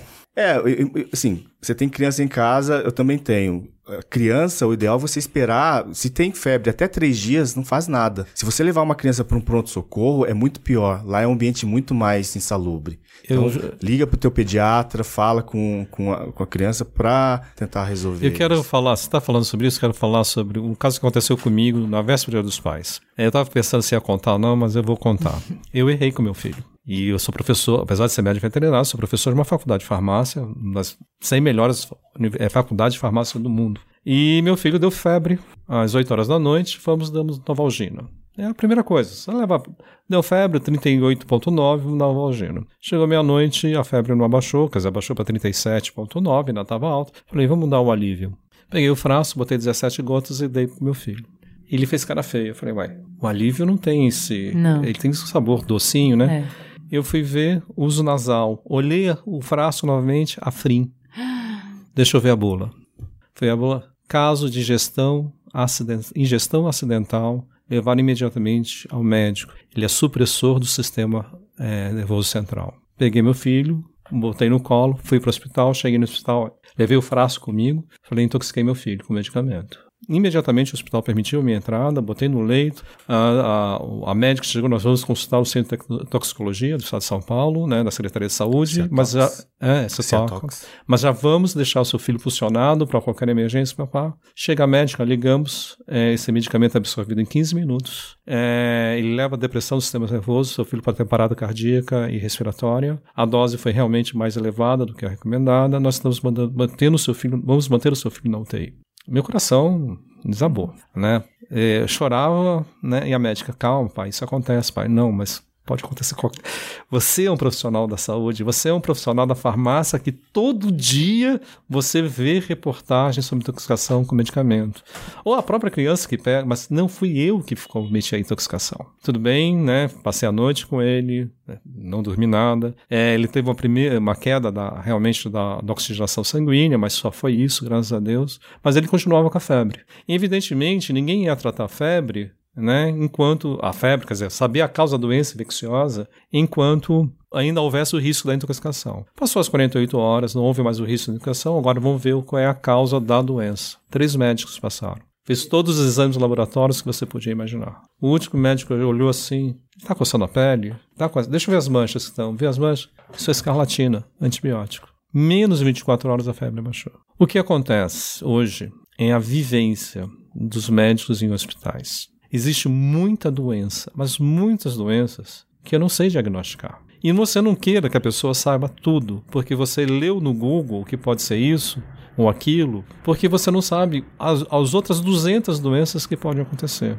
Por isso eu falo assim, não consulte só o médico, ouça uma outra opinião, vê o quanto, não porque seja verdade ou que seja mentira, né? Busque um diagnóstico de fato. Porque não é que o médico está errado, não, a vivência dele demonstra isso com a minha vivência demonstra outra coisa. Nunca eu imaginei que fosse trocar um frasco, onde a embalagem tem vermelho e branco como predominante, onde a primeira letra A é escrita da mesma é, mesmo tipográfico, entendeu? Eu nunca imaginei que eu fosse cometer esse erro. E eu cometi na minha casa, com meu filho. Para você ter ideia, hoje eu acordo de noite, no meio da noite, eu tenho que ver se meu filho está respirando. Porque o trauma que ficou em mim é muito grande ainda. Poxa, se eu fiz isso, né, com meu próprio filho, muitos médicos vão cometer erros. Imagina um sistema de saúde em que está sobrecarregado, Exato. várias pessoas esperando, o risco de violência contra o profissional, eh, assim, os prontos socorros, pronto atendimento são locais que podem é um potencial risco, por isso que é importante ter padrão. O sistema de saúde, ele tem que ter padrão. Então, eu não olho o indivíduo, eu tenho que definir um padrão e todo mundo seguir aquele padrão e o, o, o protocolo, né? E assim, é claro que algumas pessoas estão buscando a medicina mais individualizada. Só que eu não sei se pensando em saúde pública a gente consegue chegar a esse nível de, de individualização, né? Porque... É, eu, eu queria trazer um pouco uh, da conversa que a gente teve antes de começar a gravar sobre as escolhas que a gente tem que fazer quando a gente está pensando numa população. Você estava falando sobre, às vezes a vacina ela nem é efetiva e ela não precisa ser para grande parte da população, mas o que você economiza de recurso na população inteira compensa o fato de vacinar todo mundo. Então é um sacrifício todos na população fazem em prol de um planejamento de saúde comum. Sim, isso é uma coisa que tem que ser sempre levado em consideração, que é o coletivo. Quando você pensa em SUS, né, e voltando ao que o Carlos falou, o SUS é o maior sistema de saúde do mundo e é aplaudido pelo mundo inteiro. O que falta é recursos. Mas ele, como programa de saúde, é o melhor do mundo. E por que falta recursos? Né? A gente não precisa nem contar a história. A história está aí para falar por si só o que vem acontecendo porque falta recursos. Mas o que a gente pensa no coletivo é justamente isso. Muitas vezes uma vacina não vai evitar a morte das pessoas. Ela vai evitar sequelas. A polio, por exemplo, as pessoas não morrem de polio. A sequela é muito pior do que a morte do indivíduo. A vacina de influenza é o maior exemplo. Né? Por que, que a vacina de influenza é dada para grávidas, para crianças de menos de 5 anos e para idosos? Porque são as pessoas mais susceptíveis à mortalidade por essa doença. Mas além de você diminuir a mortalidade, você diminui o custo de internação. Né? Então você diminui o chamado leito hospitalar. Em 2009, tivemos o risco de uma grande epidemia de influenza, né, a gripe suína no Brasil. Se ela de fato tivesse sido como foi, nós não teríamos leito na cidade de São Paulo para todo mundo. E o que a Coreia fez, que era é, desocupar hotéis, transformar hotéis em enfermarias, teria que ter sido feito. E, inclusive, está no plano do governo fazer isso. Né? Existe esse planejamento, em caso de grandes epidemias, tomar essa atitude. Existe um planejamento para grandes epidemias no Brasil. O Ministério da Saúde já tem um programa pronto, as ações são, serão tomadas, tudo isso. Então, se tivesse de fato acontecido e a população não se vacinasse, principalmente a população mais suscetível, né, onde a mortalidade é maior, por exemplo, em idoso, a mortalidade por influenza chega a 60%. Em crianças com menos de 5 anos, é 40%. O idoso que tem gripe não morre da gripe, morre por pneumonia. Por pneumonia. Né? E é um vírus que em 24 horas acaba com você. Tanto que os antivirais que são usados no tratamento da gripe, eles só são efetivos nas primeiras 24 horas. Depois ele não tem mais efetividade. Se você não está vacinado, esse medicamento né, não adianta você tomar esses retrovirais. Então é muito importante que as pessoas tenham consciência que se elas ficarem doentes, talvez não tenha vaga no hospital. Se elas ficarem doentes, elas não vão ter tratamento. Porque não é só ela que está doente, é uma população Sim. inteira que está doente. É, eu, você estava falando, além disso, quando, por exemplo, ah, eu vou me vacinar, por exemplo, e eu não sou população-alvo, por exemplo, a doença em mim não ia me debilitar muito. Mas eu me vacino porque dentro do, do, da população brasileira, o fato de, por exemplo, o idoso não estar num ambiente onde as pessoas estão circulando o vírus é mais seguro para ele e isso é melhor para o controle da população. Então, assim, para mim, tem um inconveniente de ir até o posto. Para mim, tem o um inconveniente de talvez um efeito colateral. E eu não tenho um benefício direto. Na relação individual, se eu só penso em mim, é melhor eu não tomar a vacina. Não preciso tomar essa vacina. Mas dentro do planejamento coletivo, isso faz sentido. Sim, é, Falando ainda da gripe, né? Você falou que toma vacina. Além de, desses grupos de risco, que são os idosos, as grávidas e as crianças, os profissionais de saúde, professores Professora. também são, são vacinados, porque são pessoas que têm muito contato Circula, com essas né? pessoas. Né? Né? E mães, né, é, com crianças pequenas em casa, também é um grupo de risco, só que não é, não entra na, na campanha vacinal. Se for tomar, você não consegue tomar a vacina no posto de saúde, tem que ir numa privada e, e pagar para tomar. Mas isso é uma. É que você tem esse comportamento de pensar no coletivo, né? E a decisão de tomar vacina, ela é diferente de decisão de não tomar o remédio para pressão alta, por exemplo. Se eu sou hipertenso, eu não tomo é, o remédio para pressão alta, a consequência, a sequela vai ser só para mim. Se eu decido não tomar vacina, isso impacta em outras crianças, a população como um todo, porque eu não vou fazer parte, eu sou uma pessoa suscetível no meio de, é, de outras pessoas que estão cobertas e eu sou um vetor para a transmissão dessa doença para outras pessoas. Então, a, a, decisão, por isso que às vezes tem que ser uma decisão arbitrária, que acho que é ruim, mas é, e, e por isso que a gente tem que pensar, pensar no coletivo e tomar essa decisão no coletivo. Pela comunidade, pelo bem da comunidade geral, eu tenho que ter esse ato de cidadania e ir até um posto de saúde tomar vacina, porque é importante, ou dar a vacina para uma criança, para um outro suscetível, que eu faça esse bloqueio vacinal na população e as doenças não se proliferem e não apareçam casos novos. O Brasil não, não estava no calendário a vacina HPV, né, que é o vírus, papilomavírus. papilomavírus. E o que acontece? Você só vai perceber que existe um estado grave quando a mulher chegar aos 35, 40 ou até 50 anos, que ela vai ver que ela é portadora de câncer por papilomavírus. E aí ela tem que fa fazer a cirurgia. O custo da vacinação né, na população, a partir de crianças de 9 anos, por que hoje a partir de 9 anos? Porque adolescentes de 14, 15, 16 anos já estão tendo relações sexuais e já podem engravidar. E a, o homem é o maior transmissor desse vírus assintomático. A gente tem um programa inteiro que a gente falou sobre isso. Entendo. É o programa que a gente falou de AIDS e HPV, então, o aumento dessas doenças. Então, você vacinando as crianças de 9 anos, você está garantido que daqui a 20, 30 anos, você vai diminuir em torno de 5 bilhões o custo da saúde pública em cirurgia, internação e morte dessas mulheres por papilomavírus. E é uma morte com sofrimento, né? Com Porque são mulheres jovens, né, entre 20 e 30 anos, que morrem com câncer agressivo de colo de útero. Só que daí entra na, no storytelling, né? Eu acho que fala, ah, vacina de HPV para uma criança de 9 anos, você nem tem vida sexual ativa, né? Daí os grupos organizados começam a fazer campanha contra, isso cai na grande mídia e as pessoas às vezes entram nas, nas redes é, sociais e, e acabam olhando aquilo e não acreditando e não levam para vacinar. Isso amplia para todo o leque de, de vacinação. Porque começam, além desse, eles amplificam o problema né, e, e levam para um outro lado, para a defesa do seu ponto. do seu ponto de vista, né? E isso acaba ampliando e acaba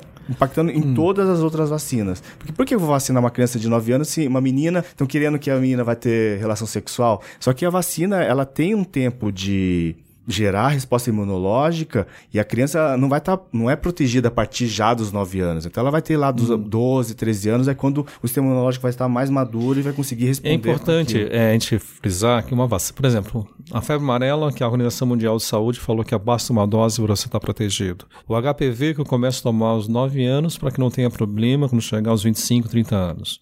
Toda vacina, ela tem dois fundamentos básicos. Toda vacina, quando você vai aplicar, ela, primeiro, ela tem que gerar anticorpos, que são a parte química do seu organismo que neutraliza o vírus, neutraliza uma bactéria, uma toxina e assim por diante. E dois, que ninguém se dá conta, ou as pessoas não são informadas, né? É que elas têm que gerar uma coisa chamada célula de memória. O que é uma célula de memória? É uma célula que existe no seu organismo, do sistema imunológico, que quando você for exposta à doença, ela vai se multiplicar, reagir e fazer a produção de anticorpos muito mais rápido do que você tomasse uma vacina. Então, toda vacina, e quando ela chega ao mercado para a população, se ela produziu células de memória, isso já foi estudado. Já existem documentos mostrando que essa vacina foi efetiva porque gerou células de memória. Então a gente nunca fala sobre isso. Né? Por que, que, a febre amarela, uma dose, antigamente era em 10 10 anos e hoje tem que tomar dose? Porque foi feito estudos de 5 anos atrás mostrando que as pessoas que são, é, foram vacinadas têm células de memória com receptores para febre amarela. Então, agora eu posso dizer, as pessoas estão protegidas com uma única dose. Eu não tinha os equipamentos, eu não tinha os recursos, eu não tinha tecnologia para comprovar isso. Hoje eu tenho. Se a gente for ver a evolução científica né, na área de vacinologia, da imunologia, e hoje eu estou falando uma coisa de imunologia, amanhã essas coisas estão muito mais avançadas, porque novos equipamentos, novas técnicas, novos modelos né, surgiram para estudo da imunologia para comprovar tudo isso que está sendo dito hoje. Então, muitas coisas eu não consigo comprovar. Eu não consigo. Você falou assim, ah, vou no médico, é vírus. Realmente é vírus. Que então, tipo de vírus? É, eu não é, consigo morrer. O, que eu, o que eu acho interessante, já que você voltou para esse ponto que eu tinha acabado ficando no ar, assim, eu não amarrei isso aí no final, sobre o argumento da o rei está nu, né? Então a medicina está nua na frente do, do paciente. Então antes ela tinha um argumento de autoridade, hoje ela não tem. E a gente tem o risco oposto, que é tudo de verdade que eu tô falando, você não tá me ouvindo. Meio Pedro e o Lobo, sabe? Tipo, tá bom, já errei, mas isso não quer dizer que tudo que eu falo agora você pode não. descartar. E isso é uma crença pessoal.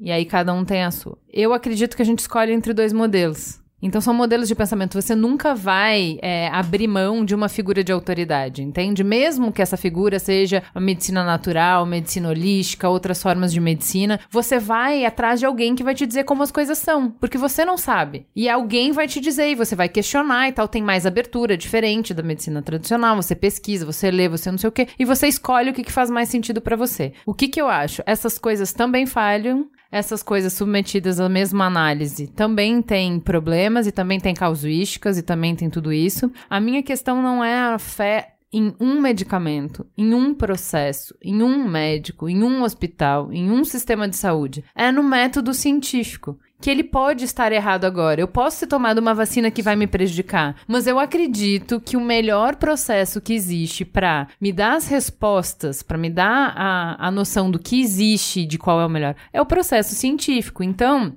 não quer dizer, por exemplo, que a gente está vacinando, fazendo 15 vacinas e a gente está achando que a gente está arrasando hoje. Talvez isso, isso, e eu acho que isso que é importante. Mesmo as vacinas que estão comprovadas, é o que você falou, ah, então a gente já tem a vacina, ela já está comprovada, já tem estudo, já tem documentação. A gente sofre de uma visão pouco sistêmica. Então a gente olha as coisas muito atomizadas. Então eu tô vendo, pelo ângulo que eu tô vendo, realmente faz todo sentido, mas tem milhares de outros que eu não tô vendo. Eu não tenho essa capacidade. O que acontece? O que é uma verdade absoluta na medicina hoje está sempre exposta ao escrutínio. O método científico é o método de alguém sempre derru tentar derrubar sua premissa. Então, se hoje essa é a melhor proposta que a gente tem, todos os dias tem algum cientista tentando fazer alguma coisa para provar que isso não é verdade. Tá, isso, então não é para mim isso é válido individualmente. É, o pensamento científico ele é assim, é. ele sempre tenta provar que a verdade não é absoluta. É Exato. Então assim, então, é nisso que eu acredito. Mas... A gente falou disso no, no programa de ciência, que é,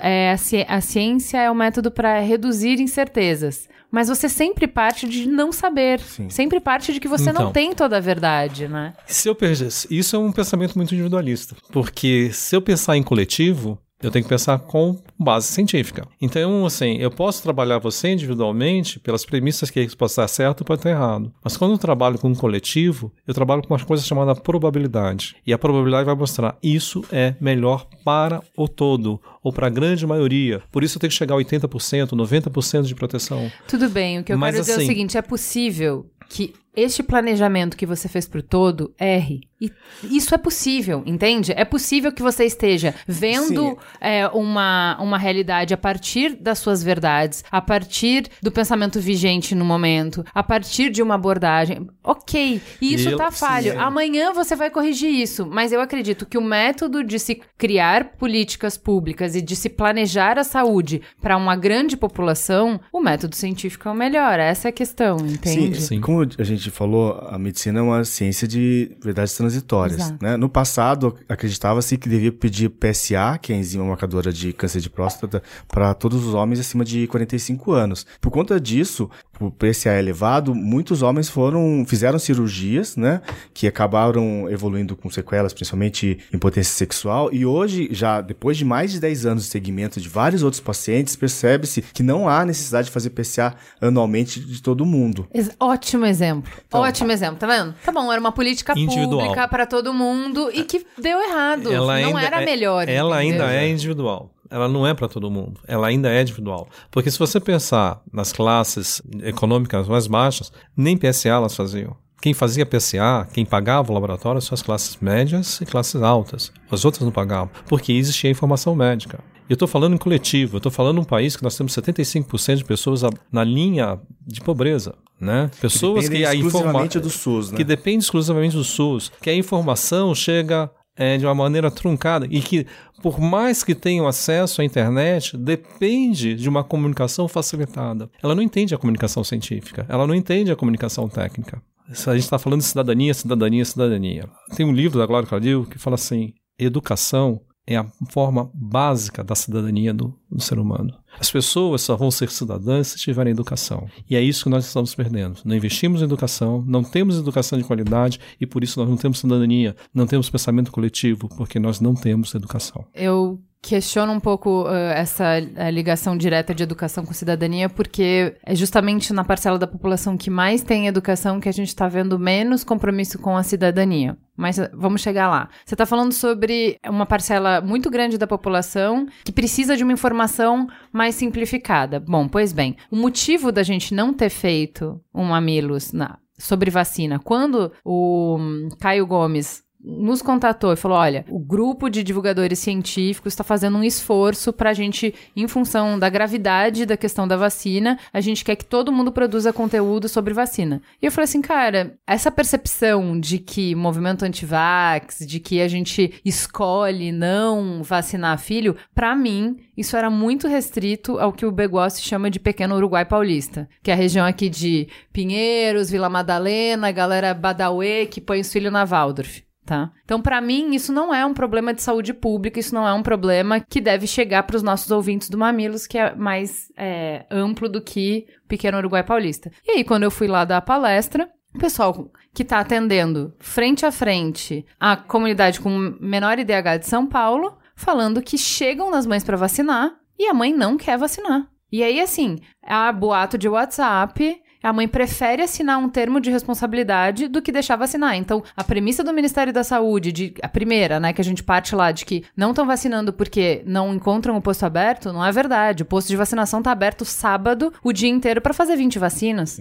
Porque o povo não vai. Ah, então tá bom. Então a gente vai até a escola. Então a, a, a prefeitura de São Paulo mandou uma carta pros pais falando: ó, a gente não atingiu a, a, a cobertura que precisa, os filhos de vocês não estão protegidos, portanto, vamos na escola vacinar. O que, teoricamente, se o problema, se a gente diagnosticou o problema como o primeiro do Ministério da Saúde, que é o problema é que os pais não estão conseguindo ir vacinar, resolvemos, certo? Essa carta resolve. Imagina, a revolta da vacina all over again. As mães de classe C, D, E, falando o quê? Você vai vacinar meu filho sem eu estar junto? Você tá obrigando meu filho a ser vacinado? Isso não pode ser bom para ele. E aí a galera full pistola. Não quero que meu filho seja vacinado. Aí a gente tem um problema de uma outra magnitude. Qual o problema? O que que essas pessoas, elas não estão fazendo miçanga na roda da Vila Madalena junto comigo, que eu tô nesse povo dos cirandeiros. não estão na. A galera não tá na, na medicina antroposófica. Não é essa a questão. Não é que eles estão dando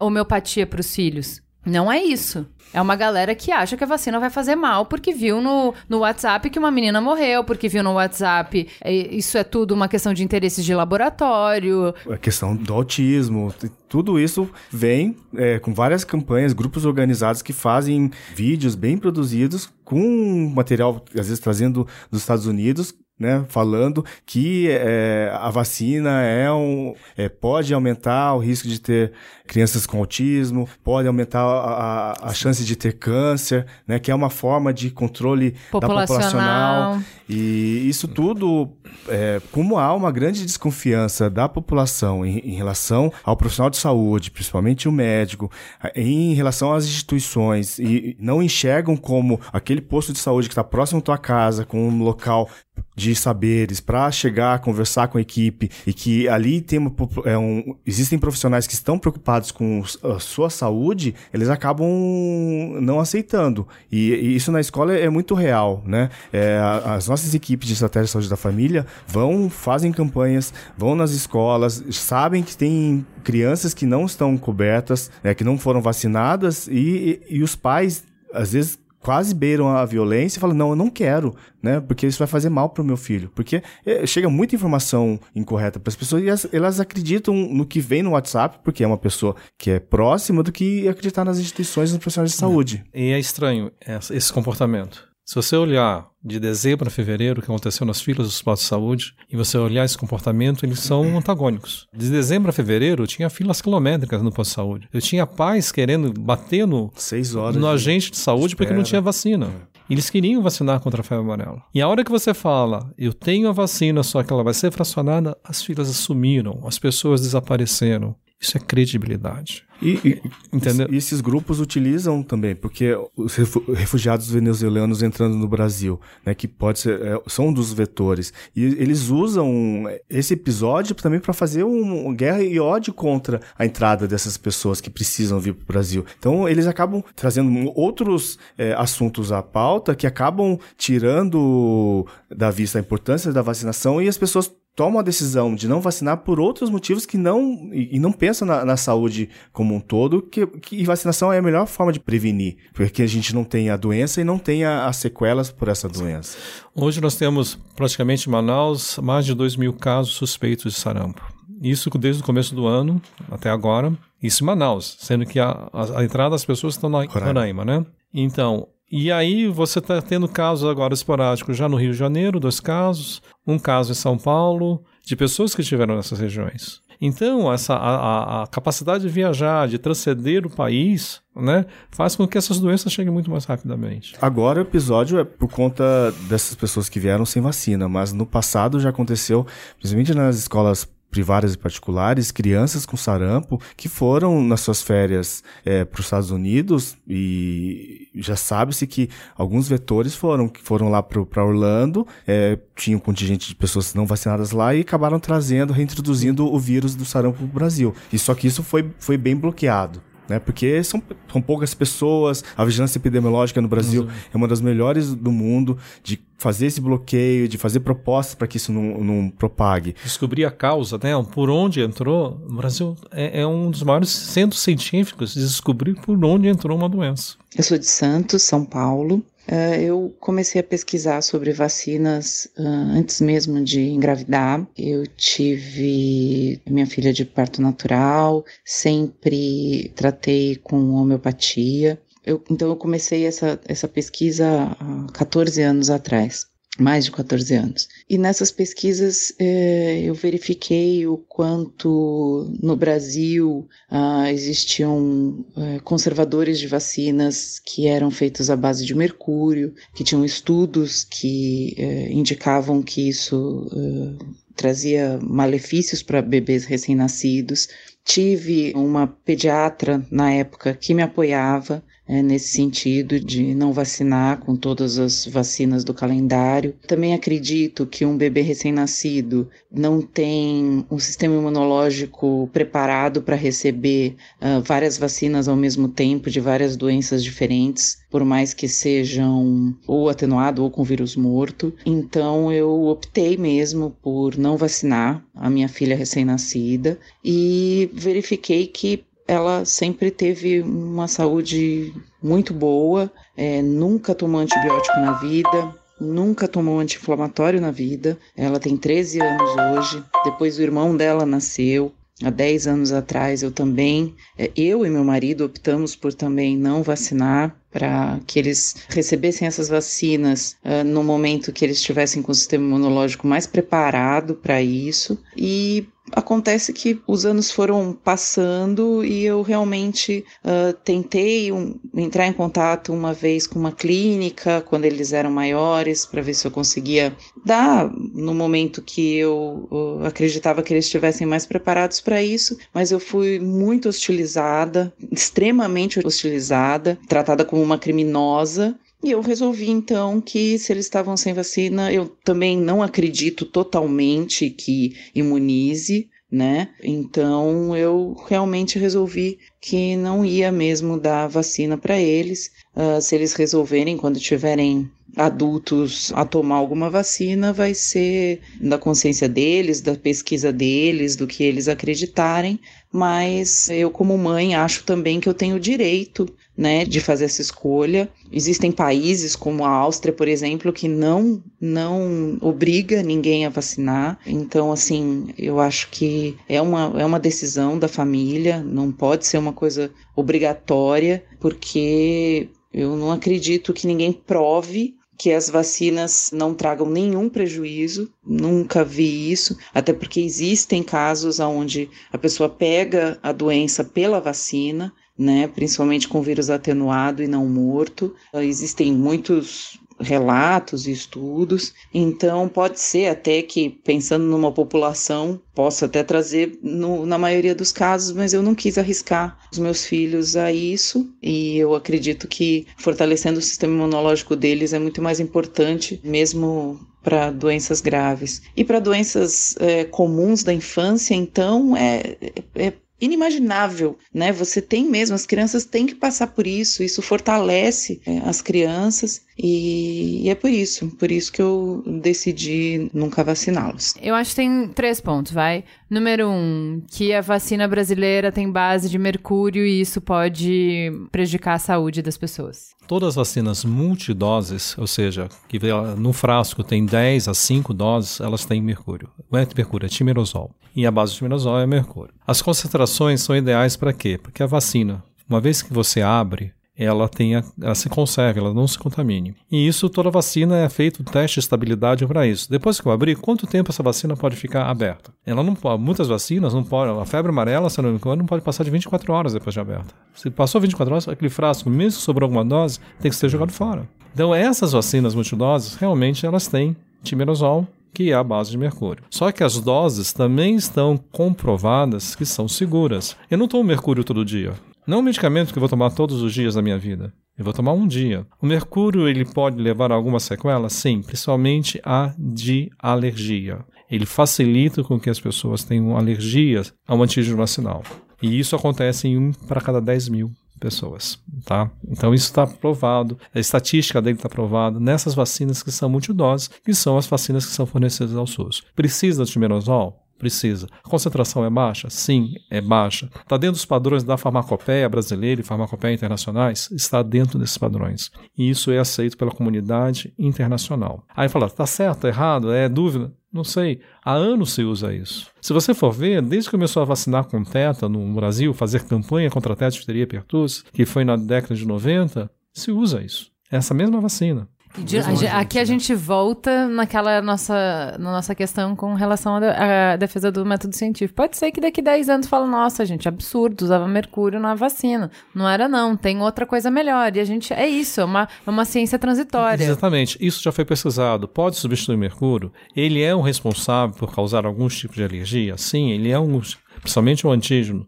né? E isso ele é responsável por isso. Todos nós sabemos, mas como eu falei, a incidência, a casuística, ela já foi medida também, entendeu? É, então, Aí, é difícil de é, comparar um, do- dois saberes que são meu primo ficou e, tipo, a Isso gente é estudou individual, 10 mil isso. casos, entendeu? É, É. difícil colocar na mesa com o mesmo peso. Entendeu? Quando você fala, ah, mas o meu tio, mas o meu primo, em termos é que- de, é tá de Aí, convencimento, é, muito Aí mais vamos próximo. à parte é, social. Quando eu tenho um caso na minha família, ele corresponde a um para um. Não é um para 10 mil. Se é meu filho que toma a vacina e tem um problema reacional, ah, não tomo mais vacina nenhuma. E a vacina da gripe acaba entrando Isso. nessa questão porque é, muitos idosos tomam vacina e depois evoluem com um resfriado, que é um outro vírus. Né? O resfriado comum, ele não mata. Ele traz um mal-estar, talvez não deixe acamado, vai trazer um pouco de tosse, um pouco de expectoração. E as pessoas falam, ah, tomei a vacina da gripe, né? Eu tomei, o, o meu tio, outras pessoas tomaram e ficaram gripadas. Na verdade, não ficaram gripadas, né? Tiveram um quadro de um resfriado, infecção de vias aéreas superiores, que é um quadro muito semelhante ao, ao da gripe. A diferença da gripe é que muitas vezes os casos de gripe, eles evoluem com febre alta, as pessoas ficam mais debilitadas, ficam acamadas, são casos mais, não, não digo graves, mas são, são muito mais sintomáticos do que resfriado. Só falando um pouquinho da questão do, do áudio, em relação ao sistema imunológico da, da criança, né? É, os estudos É, científicos esse não... era o segundo ponto. É, tipo, ah, a criança é muito pequenininha pra tomar tanta eu gostaria vacina. de falar. Fala, depois eu gostaria de falar O disso sistema- não existem evidências científicas mostrando que o sistema imunológico da criança é tão imaturo que isso vai fazer mal para a criança. Já também indo para o outro lado, a gente sabe que ambientes muito estéreis para as crianças, que hoje a gente acaba deixando, não deixa a criança colocar a mão no, no- no chão, fica dando um monte de vermífugo, a gente sabe que na fase adulta tem muitos adultos que evoluem com doenças do aparelho gastrointestinal, né, doenças autoimunes. E, e- e já há uma linha de pesquisa mostrando que há uma correlação entre ambientes muito estéreis, porque a criança Não se desenvolve fa isso, a, criança não tem contato com antígenos no seu desenvolvimento, e daí quando tem contato com o antígeno, a resposta imunológica é muito mais exacerbada. Daí ele não identifica o que é patógeno externo e começa a agredir o pró- as células do próprio organismo. Né? Só para completar a sua ideia, a partir do momento que você nasce, a quantidade de antígeno que você é exposto é a mais violenta possível. É tudo o, tudo novo. O próprio colostro, por que chama de colostro? O leite materno, né? Na, nos primeiros 7, 15 dias, né?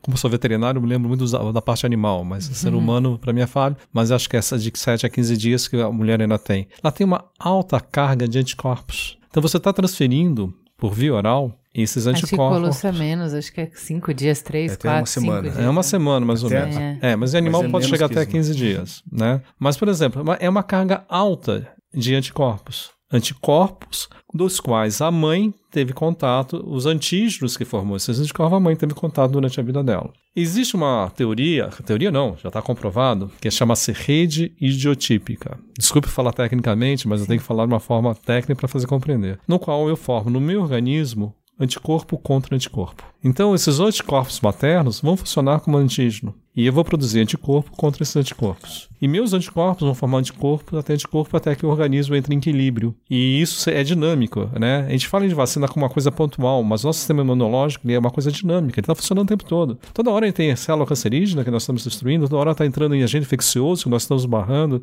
Isso é cada minuto. E hoje, o que nós- e quando nós amamenta com esse colostro, a criança começa a responder imunologicamente. Porque ela vai buscar um equilíbrio dela imunológico. Tá conhecendo.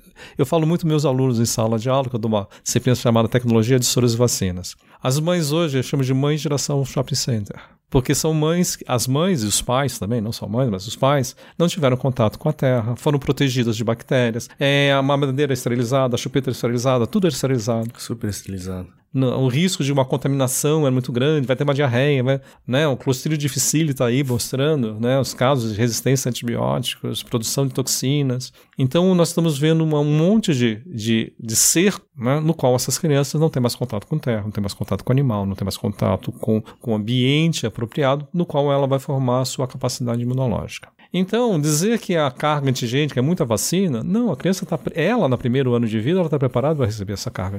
Não está depois de cinco anos. Depois que a gente tem um órgão chamado timo, né? Que a partir dos 5 anos ele começa a involuir, e essa involução vai até os 12, 13 anos de idade, aí sim a coisa vai ficar mais problemática, porque ela não consegue mais formar o chamado repertório imunológico dela. Então, antígenos banais ela não vai conseguir reconhecer. Por quê? Primeiro, que veio já de mães que não tiveram contato com terra. E por isso, se a gente for ver, o índice de crianças que está surgindo com asma, com alergias, com está aumentando, principalmente uma cidade de São Paulo, onde o maior maior antígeno que eu tenho é a poeira. Poluição. poluição. E isso vem por quê? Porque essa poluição passa a ser uma carga imunológica, uma explosão do sistema imunológico muito grande para essa criança. Então nós temos, ó, cada ano aumenta em termos de 2,5% a 2,5% a 5% o número de crianças que têm asma, alergia, rinite. Alguma coisa nesse sentido. Por quê? Porque os pais né, principalmente a mãe, que, que é a responsável pela transferência do sistema imune, não teve também contato com, com terra, com criança. Existe até uma propaganda de um laboratório farmacêutico assim, deixe seus filhos brincar com a terra, deixe seus filhos terem contato com animais, não proíba isso. Se isso já faz bem. Ok, a gente falou sobre a questão do mercúrio, a gente falou sobre a questão da, da imunidade não estar tá pronta, mas assim, para mim um erro gravíssimo foi os profissionais de saúde não imunizarem as crianças quando a mãe se disponibilizou a isso.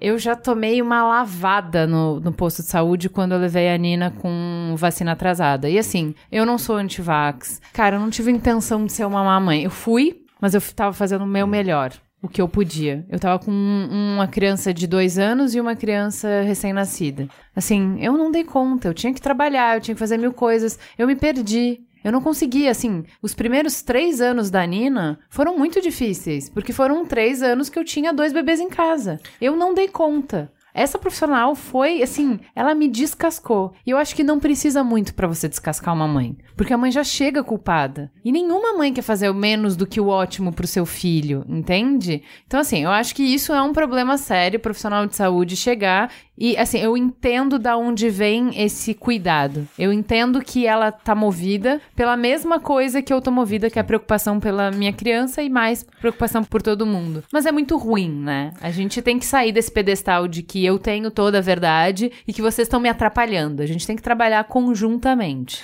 É questão da comunicação não violenta. É. As equipes não estão preparadas para lidar com o contraditório. Né? Chega lá uma mãe que falou: Ah, não, não fiz a vacina, eu esqueci. A, a equipe não nem espera a mãe ou quem levou contra-argumentar e falar os seus motivos, porque ela já, já chega julgando. Ela julga e já começa a já falar várias é, coisas para essa pessoa que levou a criança ou tomou decisão de não tomar a vacina. E essa carga em cima dessa pessoa é muito ruim, né? Porque daí, não, sim, a, a partir que... daí ela vai, vai falar, não, então eu tava certa, né? O pessoal, eles, eles só estão me julgando, então foram violentos comigo. Não quero mais vir, não aqui, quero mais vir né? aqui. É, eu acho que é isso. Trabalhar conjuntamente, é. cooperar para um fim que a gente é, quer, eu, senão não vai rolar. Eu falei bem antes, né? A ciência médica, a ciência como observacional, ela evoluiu bastante. A relação humana, não. Não. É, eu... A ciência da relação humana, de como eu tratar o meu paciente, como tratar as pessoas, reconhecer o que você precisa, o que você não precisa. Por exemplo, no caso do meu filho, a médica tentou tirar o máximo possível a culpa de mim.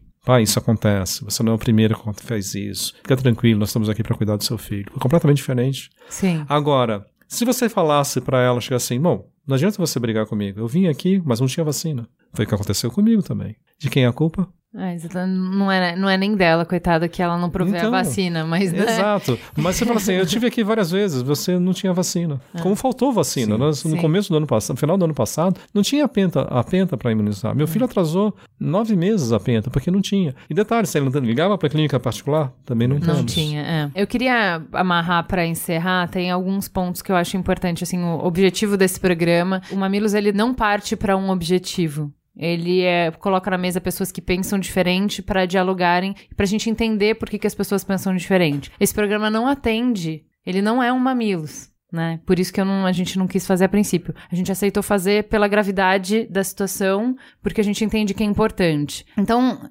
faseando os objetivos que eu tinha com esse programa, né? Que a gente tinha com esse programa. Número um, aumentar o acesso que as pessoas têm a conhecer e se relacionar para poder existir confiança com a produção de vacina no Brasil. Você não tem como confiar no que você não conhece, entende? O Marco Antônio está na minha frente. Ele é um bom pai, ele é um bom profissional, ele está comprometido e ele representa uma série de pessoas que estão desenvolvendo vacina, assim como o Atila, por exemplo. São pessoas comprometidas e que são reconhecidas no mundo inteiro. Vacina no Brasil é de qualidade. Eu acho que, assim, isso era uma informação importante que a gente queria trazer. Outra informação importante, trazer o Carlos aqui para mostrar quem são os profissionais que vão receber vocês. São pessoas, são pessoas que estão profundamente comprometidas com a saúde da população. Como qualquer classe profissional. É óbvio que tem desvios, mas é importante que a gente conheça os profissionais de saúde, que a gente confie nesses profissionais de saúde, porque senão não vai adiante, não é? Queria falar um pouco, então, tendo essa defesa primária da vacina que a gente oferece no Brasil,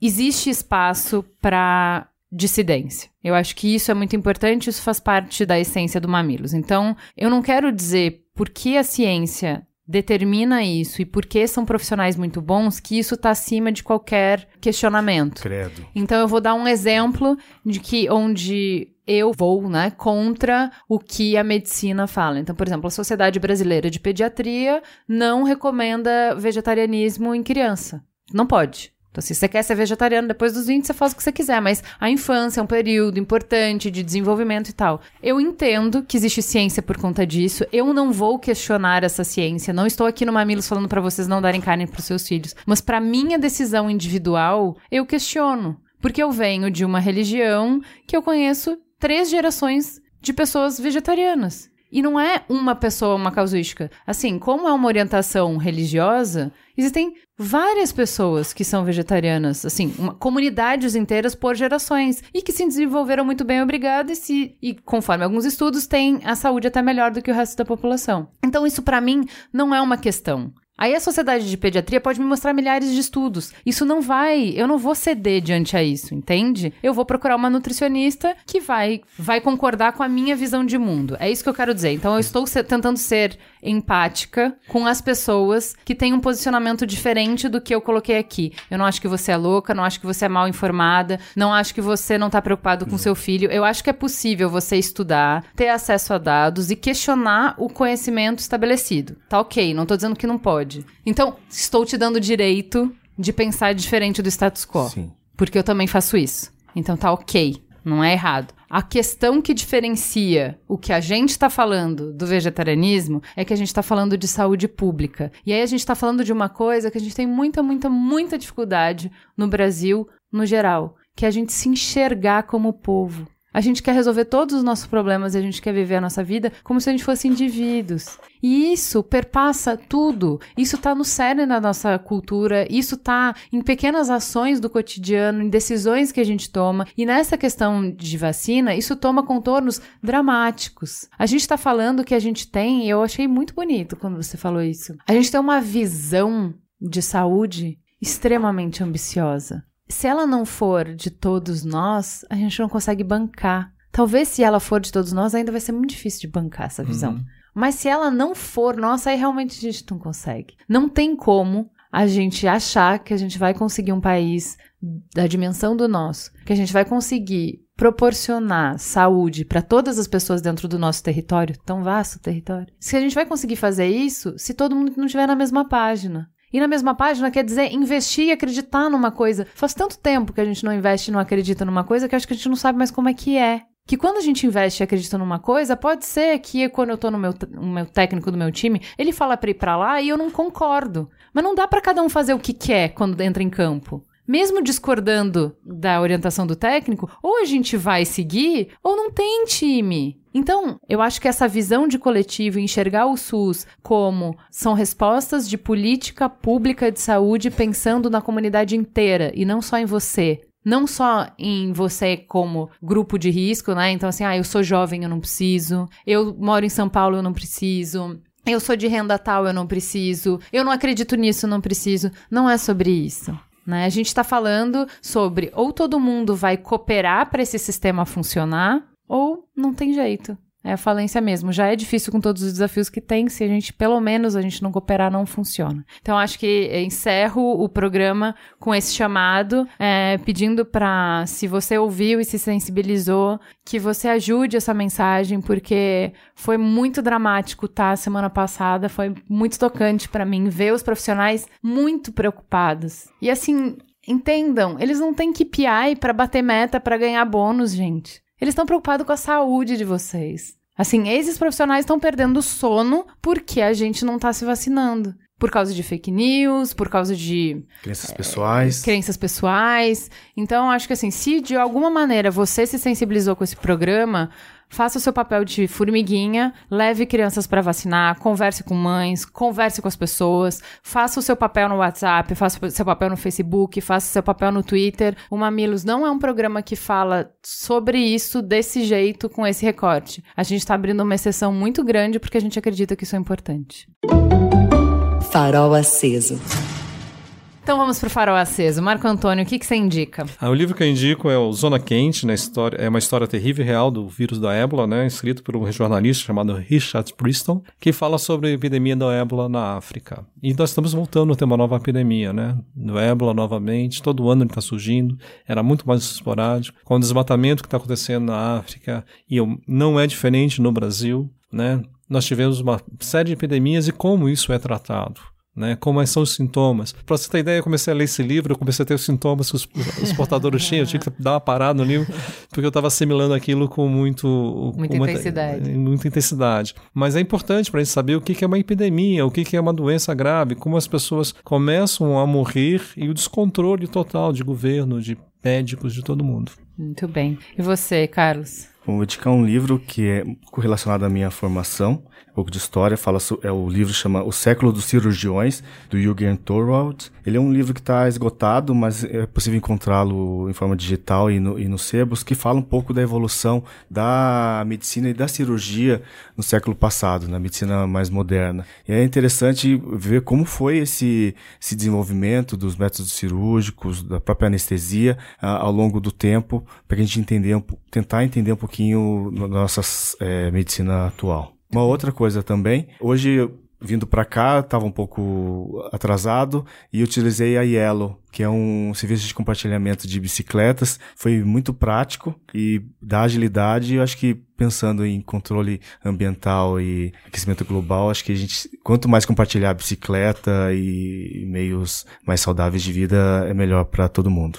Muito bem. Tem dois eh, podcasts que eu acho que contribuem para a discussão que a gente teve hoje, que é o Freakonomics, chamado Bad Medicine, que eu citei no programa. Ele fala bastante sobre esses erros médicos, sobre erro de abordagem, sobre como a gente faz má ciência na medicina. Eh, eu acho muito bom para contrapor tudo que eu coloquei aqui. Isso não, não existe nenhum Deus. Nada tá acima de eh, crítica. E eu acho que isso não faz com que a gente deixe de acreditar no método científico por conta disso. É o, o oposto disso. É justamente porque tudo está sob escrutínio o tempo inteiro que a gente pode acreditar nesse método. E o outro é um This American Life que conta a história do Itzhak Rabin. Eu já falei desse podcast aqui antes, porque ele é um podcast que fala sobre teoria da conspiração. Eu acho sensacional. Assim, quem consegue ouvir inglês, escute esse podcast, porque isso te vacina contra, acho que qualquer teoria da conspiração. Porque o que, que ele vai dar conta no final, a conclusão? Ele vai contar toda uma história, mas a conclusão é que a ficção, ela é perfeita, porque ela foi criada para, né? Você não deixa furos. Quando a gente analisa o plot de uma série, por exemplo, ah, não, aqui tem um furo, aqui tem outro furo, tal, não pode, porque você escreveu, então ele, você faz tudo para não ter furo. Agora, a realidade, ela deixa muita brecha, entende? A realidade, ela é muito rica. Então, mesmo a história mais clara possível, ela sempre vai deixar brecha para teorias conspiratórias, milhares. Então, o fato de que você pode criar uma fanfic em cima de um cenário não quer dizer que ele não seja realidade, entende? Eu acho muito bom, é ótimo para aumentar o seu ceticismo em relação a teorias conspiratórias. E por fim, para aquecer o coraçãozinho. Tem um filme do Miyazaki. Na verdade, não é do Miyazaki, é do estúdio dele, Estúdio Goblin, que chama Red Turtle. É uma animação, né? É recente. Eu assisti, ele é bem curtinho. É muito, muito, muito lindo. Como tudo que ele faz é profundamente sensível. Quase não tem diálogo, se é que tem algum diálogo. Acho que não tem um diálogo no filme. Não é mudo porque ele tem uma trilha maravilhosa e tem algumas expressões, assim, mas não há diálogos no, no filme. E ele vai falar muito sobre. Eu acho que assim, como um filme que dá espaço para você imaginar, cada um vai receber ele de uma maneira. Eu acho que porque eu estava pensando nisso, para mim foi um filme sobre a importância da comunidade, né? Porque é um filme de um náufrago. Então, assim, a gente, como a gente tá vivendo em cidades, a gente tá vivendo muito desconforto do viver junto. A gente está vivendo muito junto e muito próximo. E a gente está vendo todas as dificuldades que advêm de um monte de pessoas junto no mesmo lugar. Então, o trânsito, a fila, as outras pessoas nos incomodam, né? E aí você vai para um outro extremo e vai para um náufrago e que você vai se deparar com a verdade inescapável que a gente é nada. Como espécie, a gente é muito irrelevante insignificante. A gente só consegue alguma coisa no coletivo. E por que, que a gente perdeu tanto de vista o valor do coletivo, né? Então, eu acho um, um filme muito bonito para tocar o coração. Ele não tem discurso nenhum, gente. Não tem narrador, não tem diálogo. Isso foi o que eu li, o que me fez pensar, o que me fez sentir. Então, eu acho ótimo para você assistir. Ele fala sobre amor de um jeito muito bonito, fala sobre vida de um jeito muito bonito, sem falar nada. Ele não fala. Tudo que o filme faz é não falar. E é muito, muito bonito. Você vai sentir todas essas coisas. Chama Red Turtle. É uma animação. Tartaruga Vermelha, talvez? É isso, gente. Obrigada, viu? Foi um prazer ter vocês aqui. Um serviço público. Mais um. Prazer foi meu. Obrigado. Obrigada, gente. Fala que te escuto.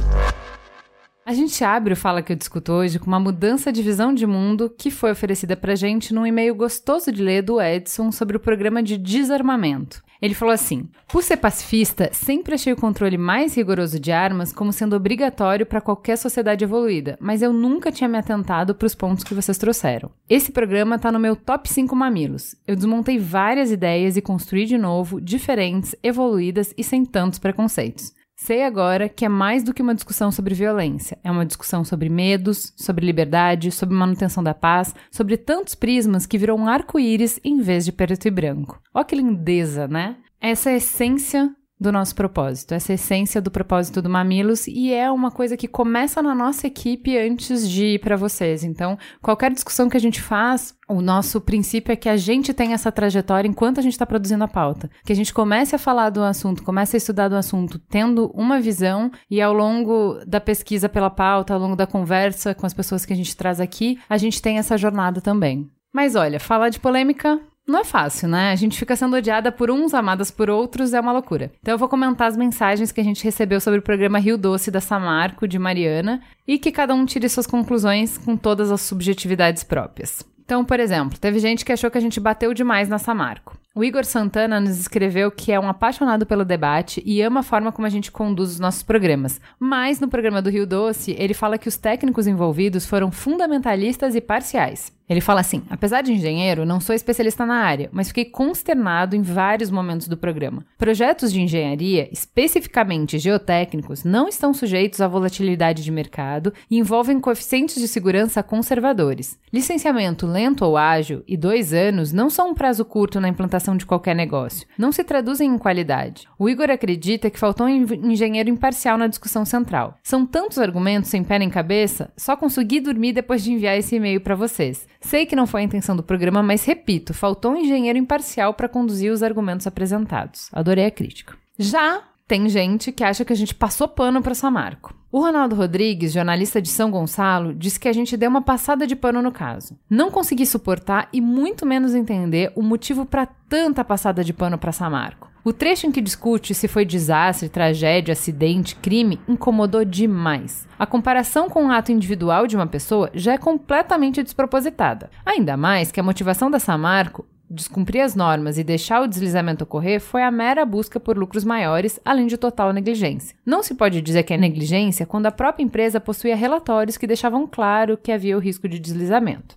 Ele também reclamou da comparação do acidente e culpa dolo da empresa com alguém dirigindo acima do limite de velocidade. Os acionistas, diretores e mesmo os funcionários da empresa não estavam se colocando em um risco semelhante, ou mínimo que fosse, para tornar a comparação com alguém dirigindo acima do limite ou dirigindo sem cinto. Não é nem como se os responsáveis pudessem ser atingidos de alguma forma. Duvido que se algum dos tomadores de decisão da empresa morassem em áreas possivelmente afetadas, que algo assim jamais aconteceria. Essa comparação é absurda. Eu nem tô conseguindo escrever todos os argumentos que me vêm tamanha inconformação. Se a comparação ainda fosse com alguém que escolhe beber e dirigir embriagado, seria menos pior, porque aí deixaria claro que se assumiu o risco de colocar a vida de outros em perigo. E, curiosamente, há grande apelo da sociedade pedindo que mortes causadas por motoristas embriagados sejam tratadas como crime doloso. O ponto que trataram depois de que 80% das outras barragens do país estão em situação semelhante não deveria ter sido usado nem remotamente como forma de abonar o problema. O discurso, ah, todo mundo faz, então não tem problema, gente, é sério?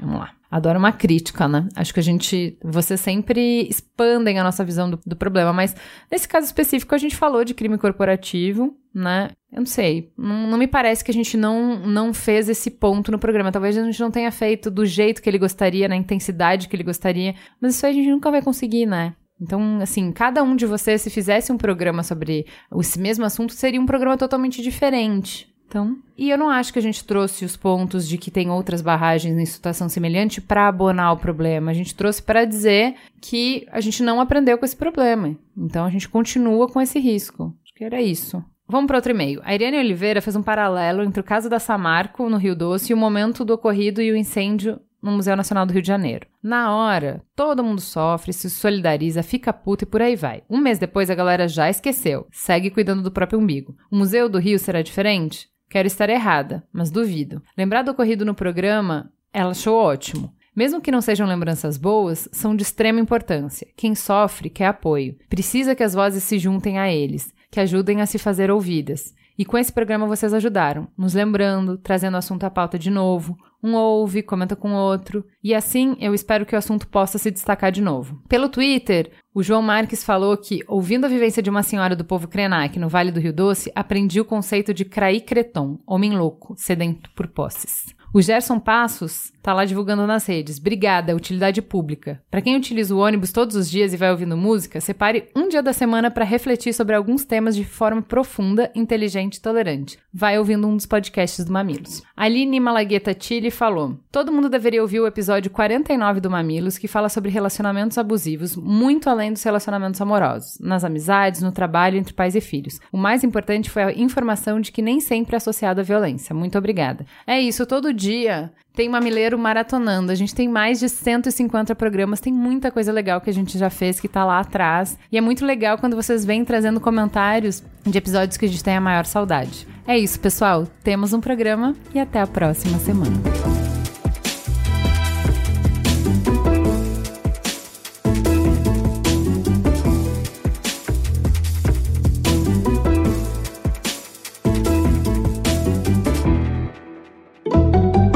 Mamilos jornalismo de peito aberto. Este podcast foi editado por Caio Corraine.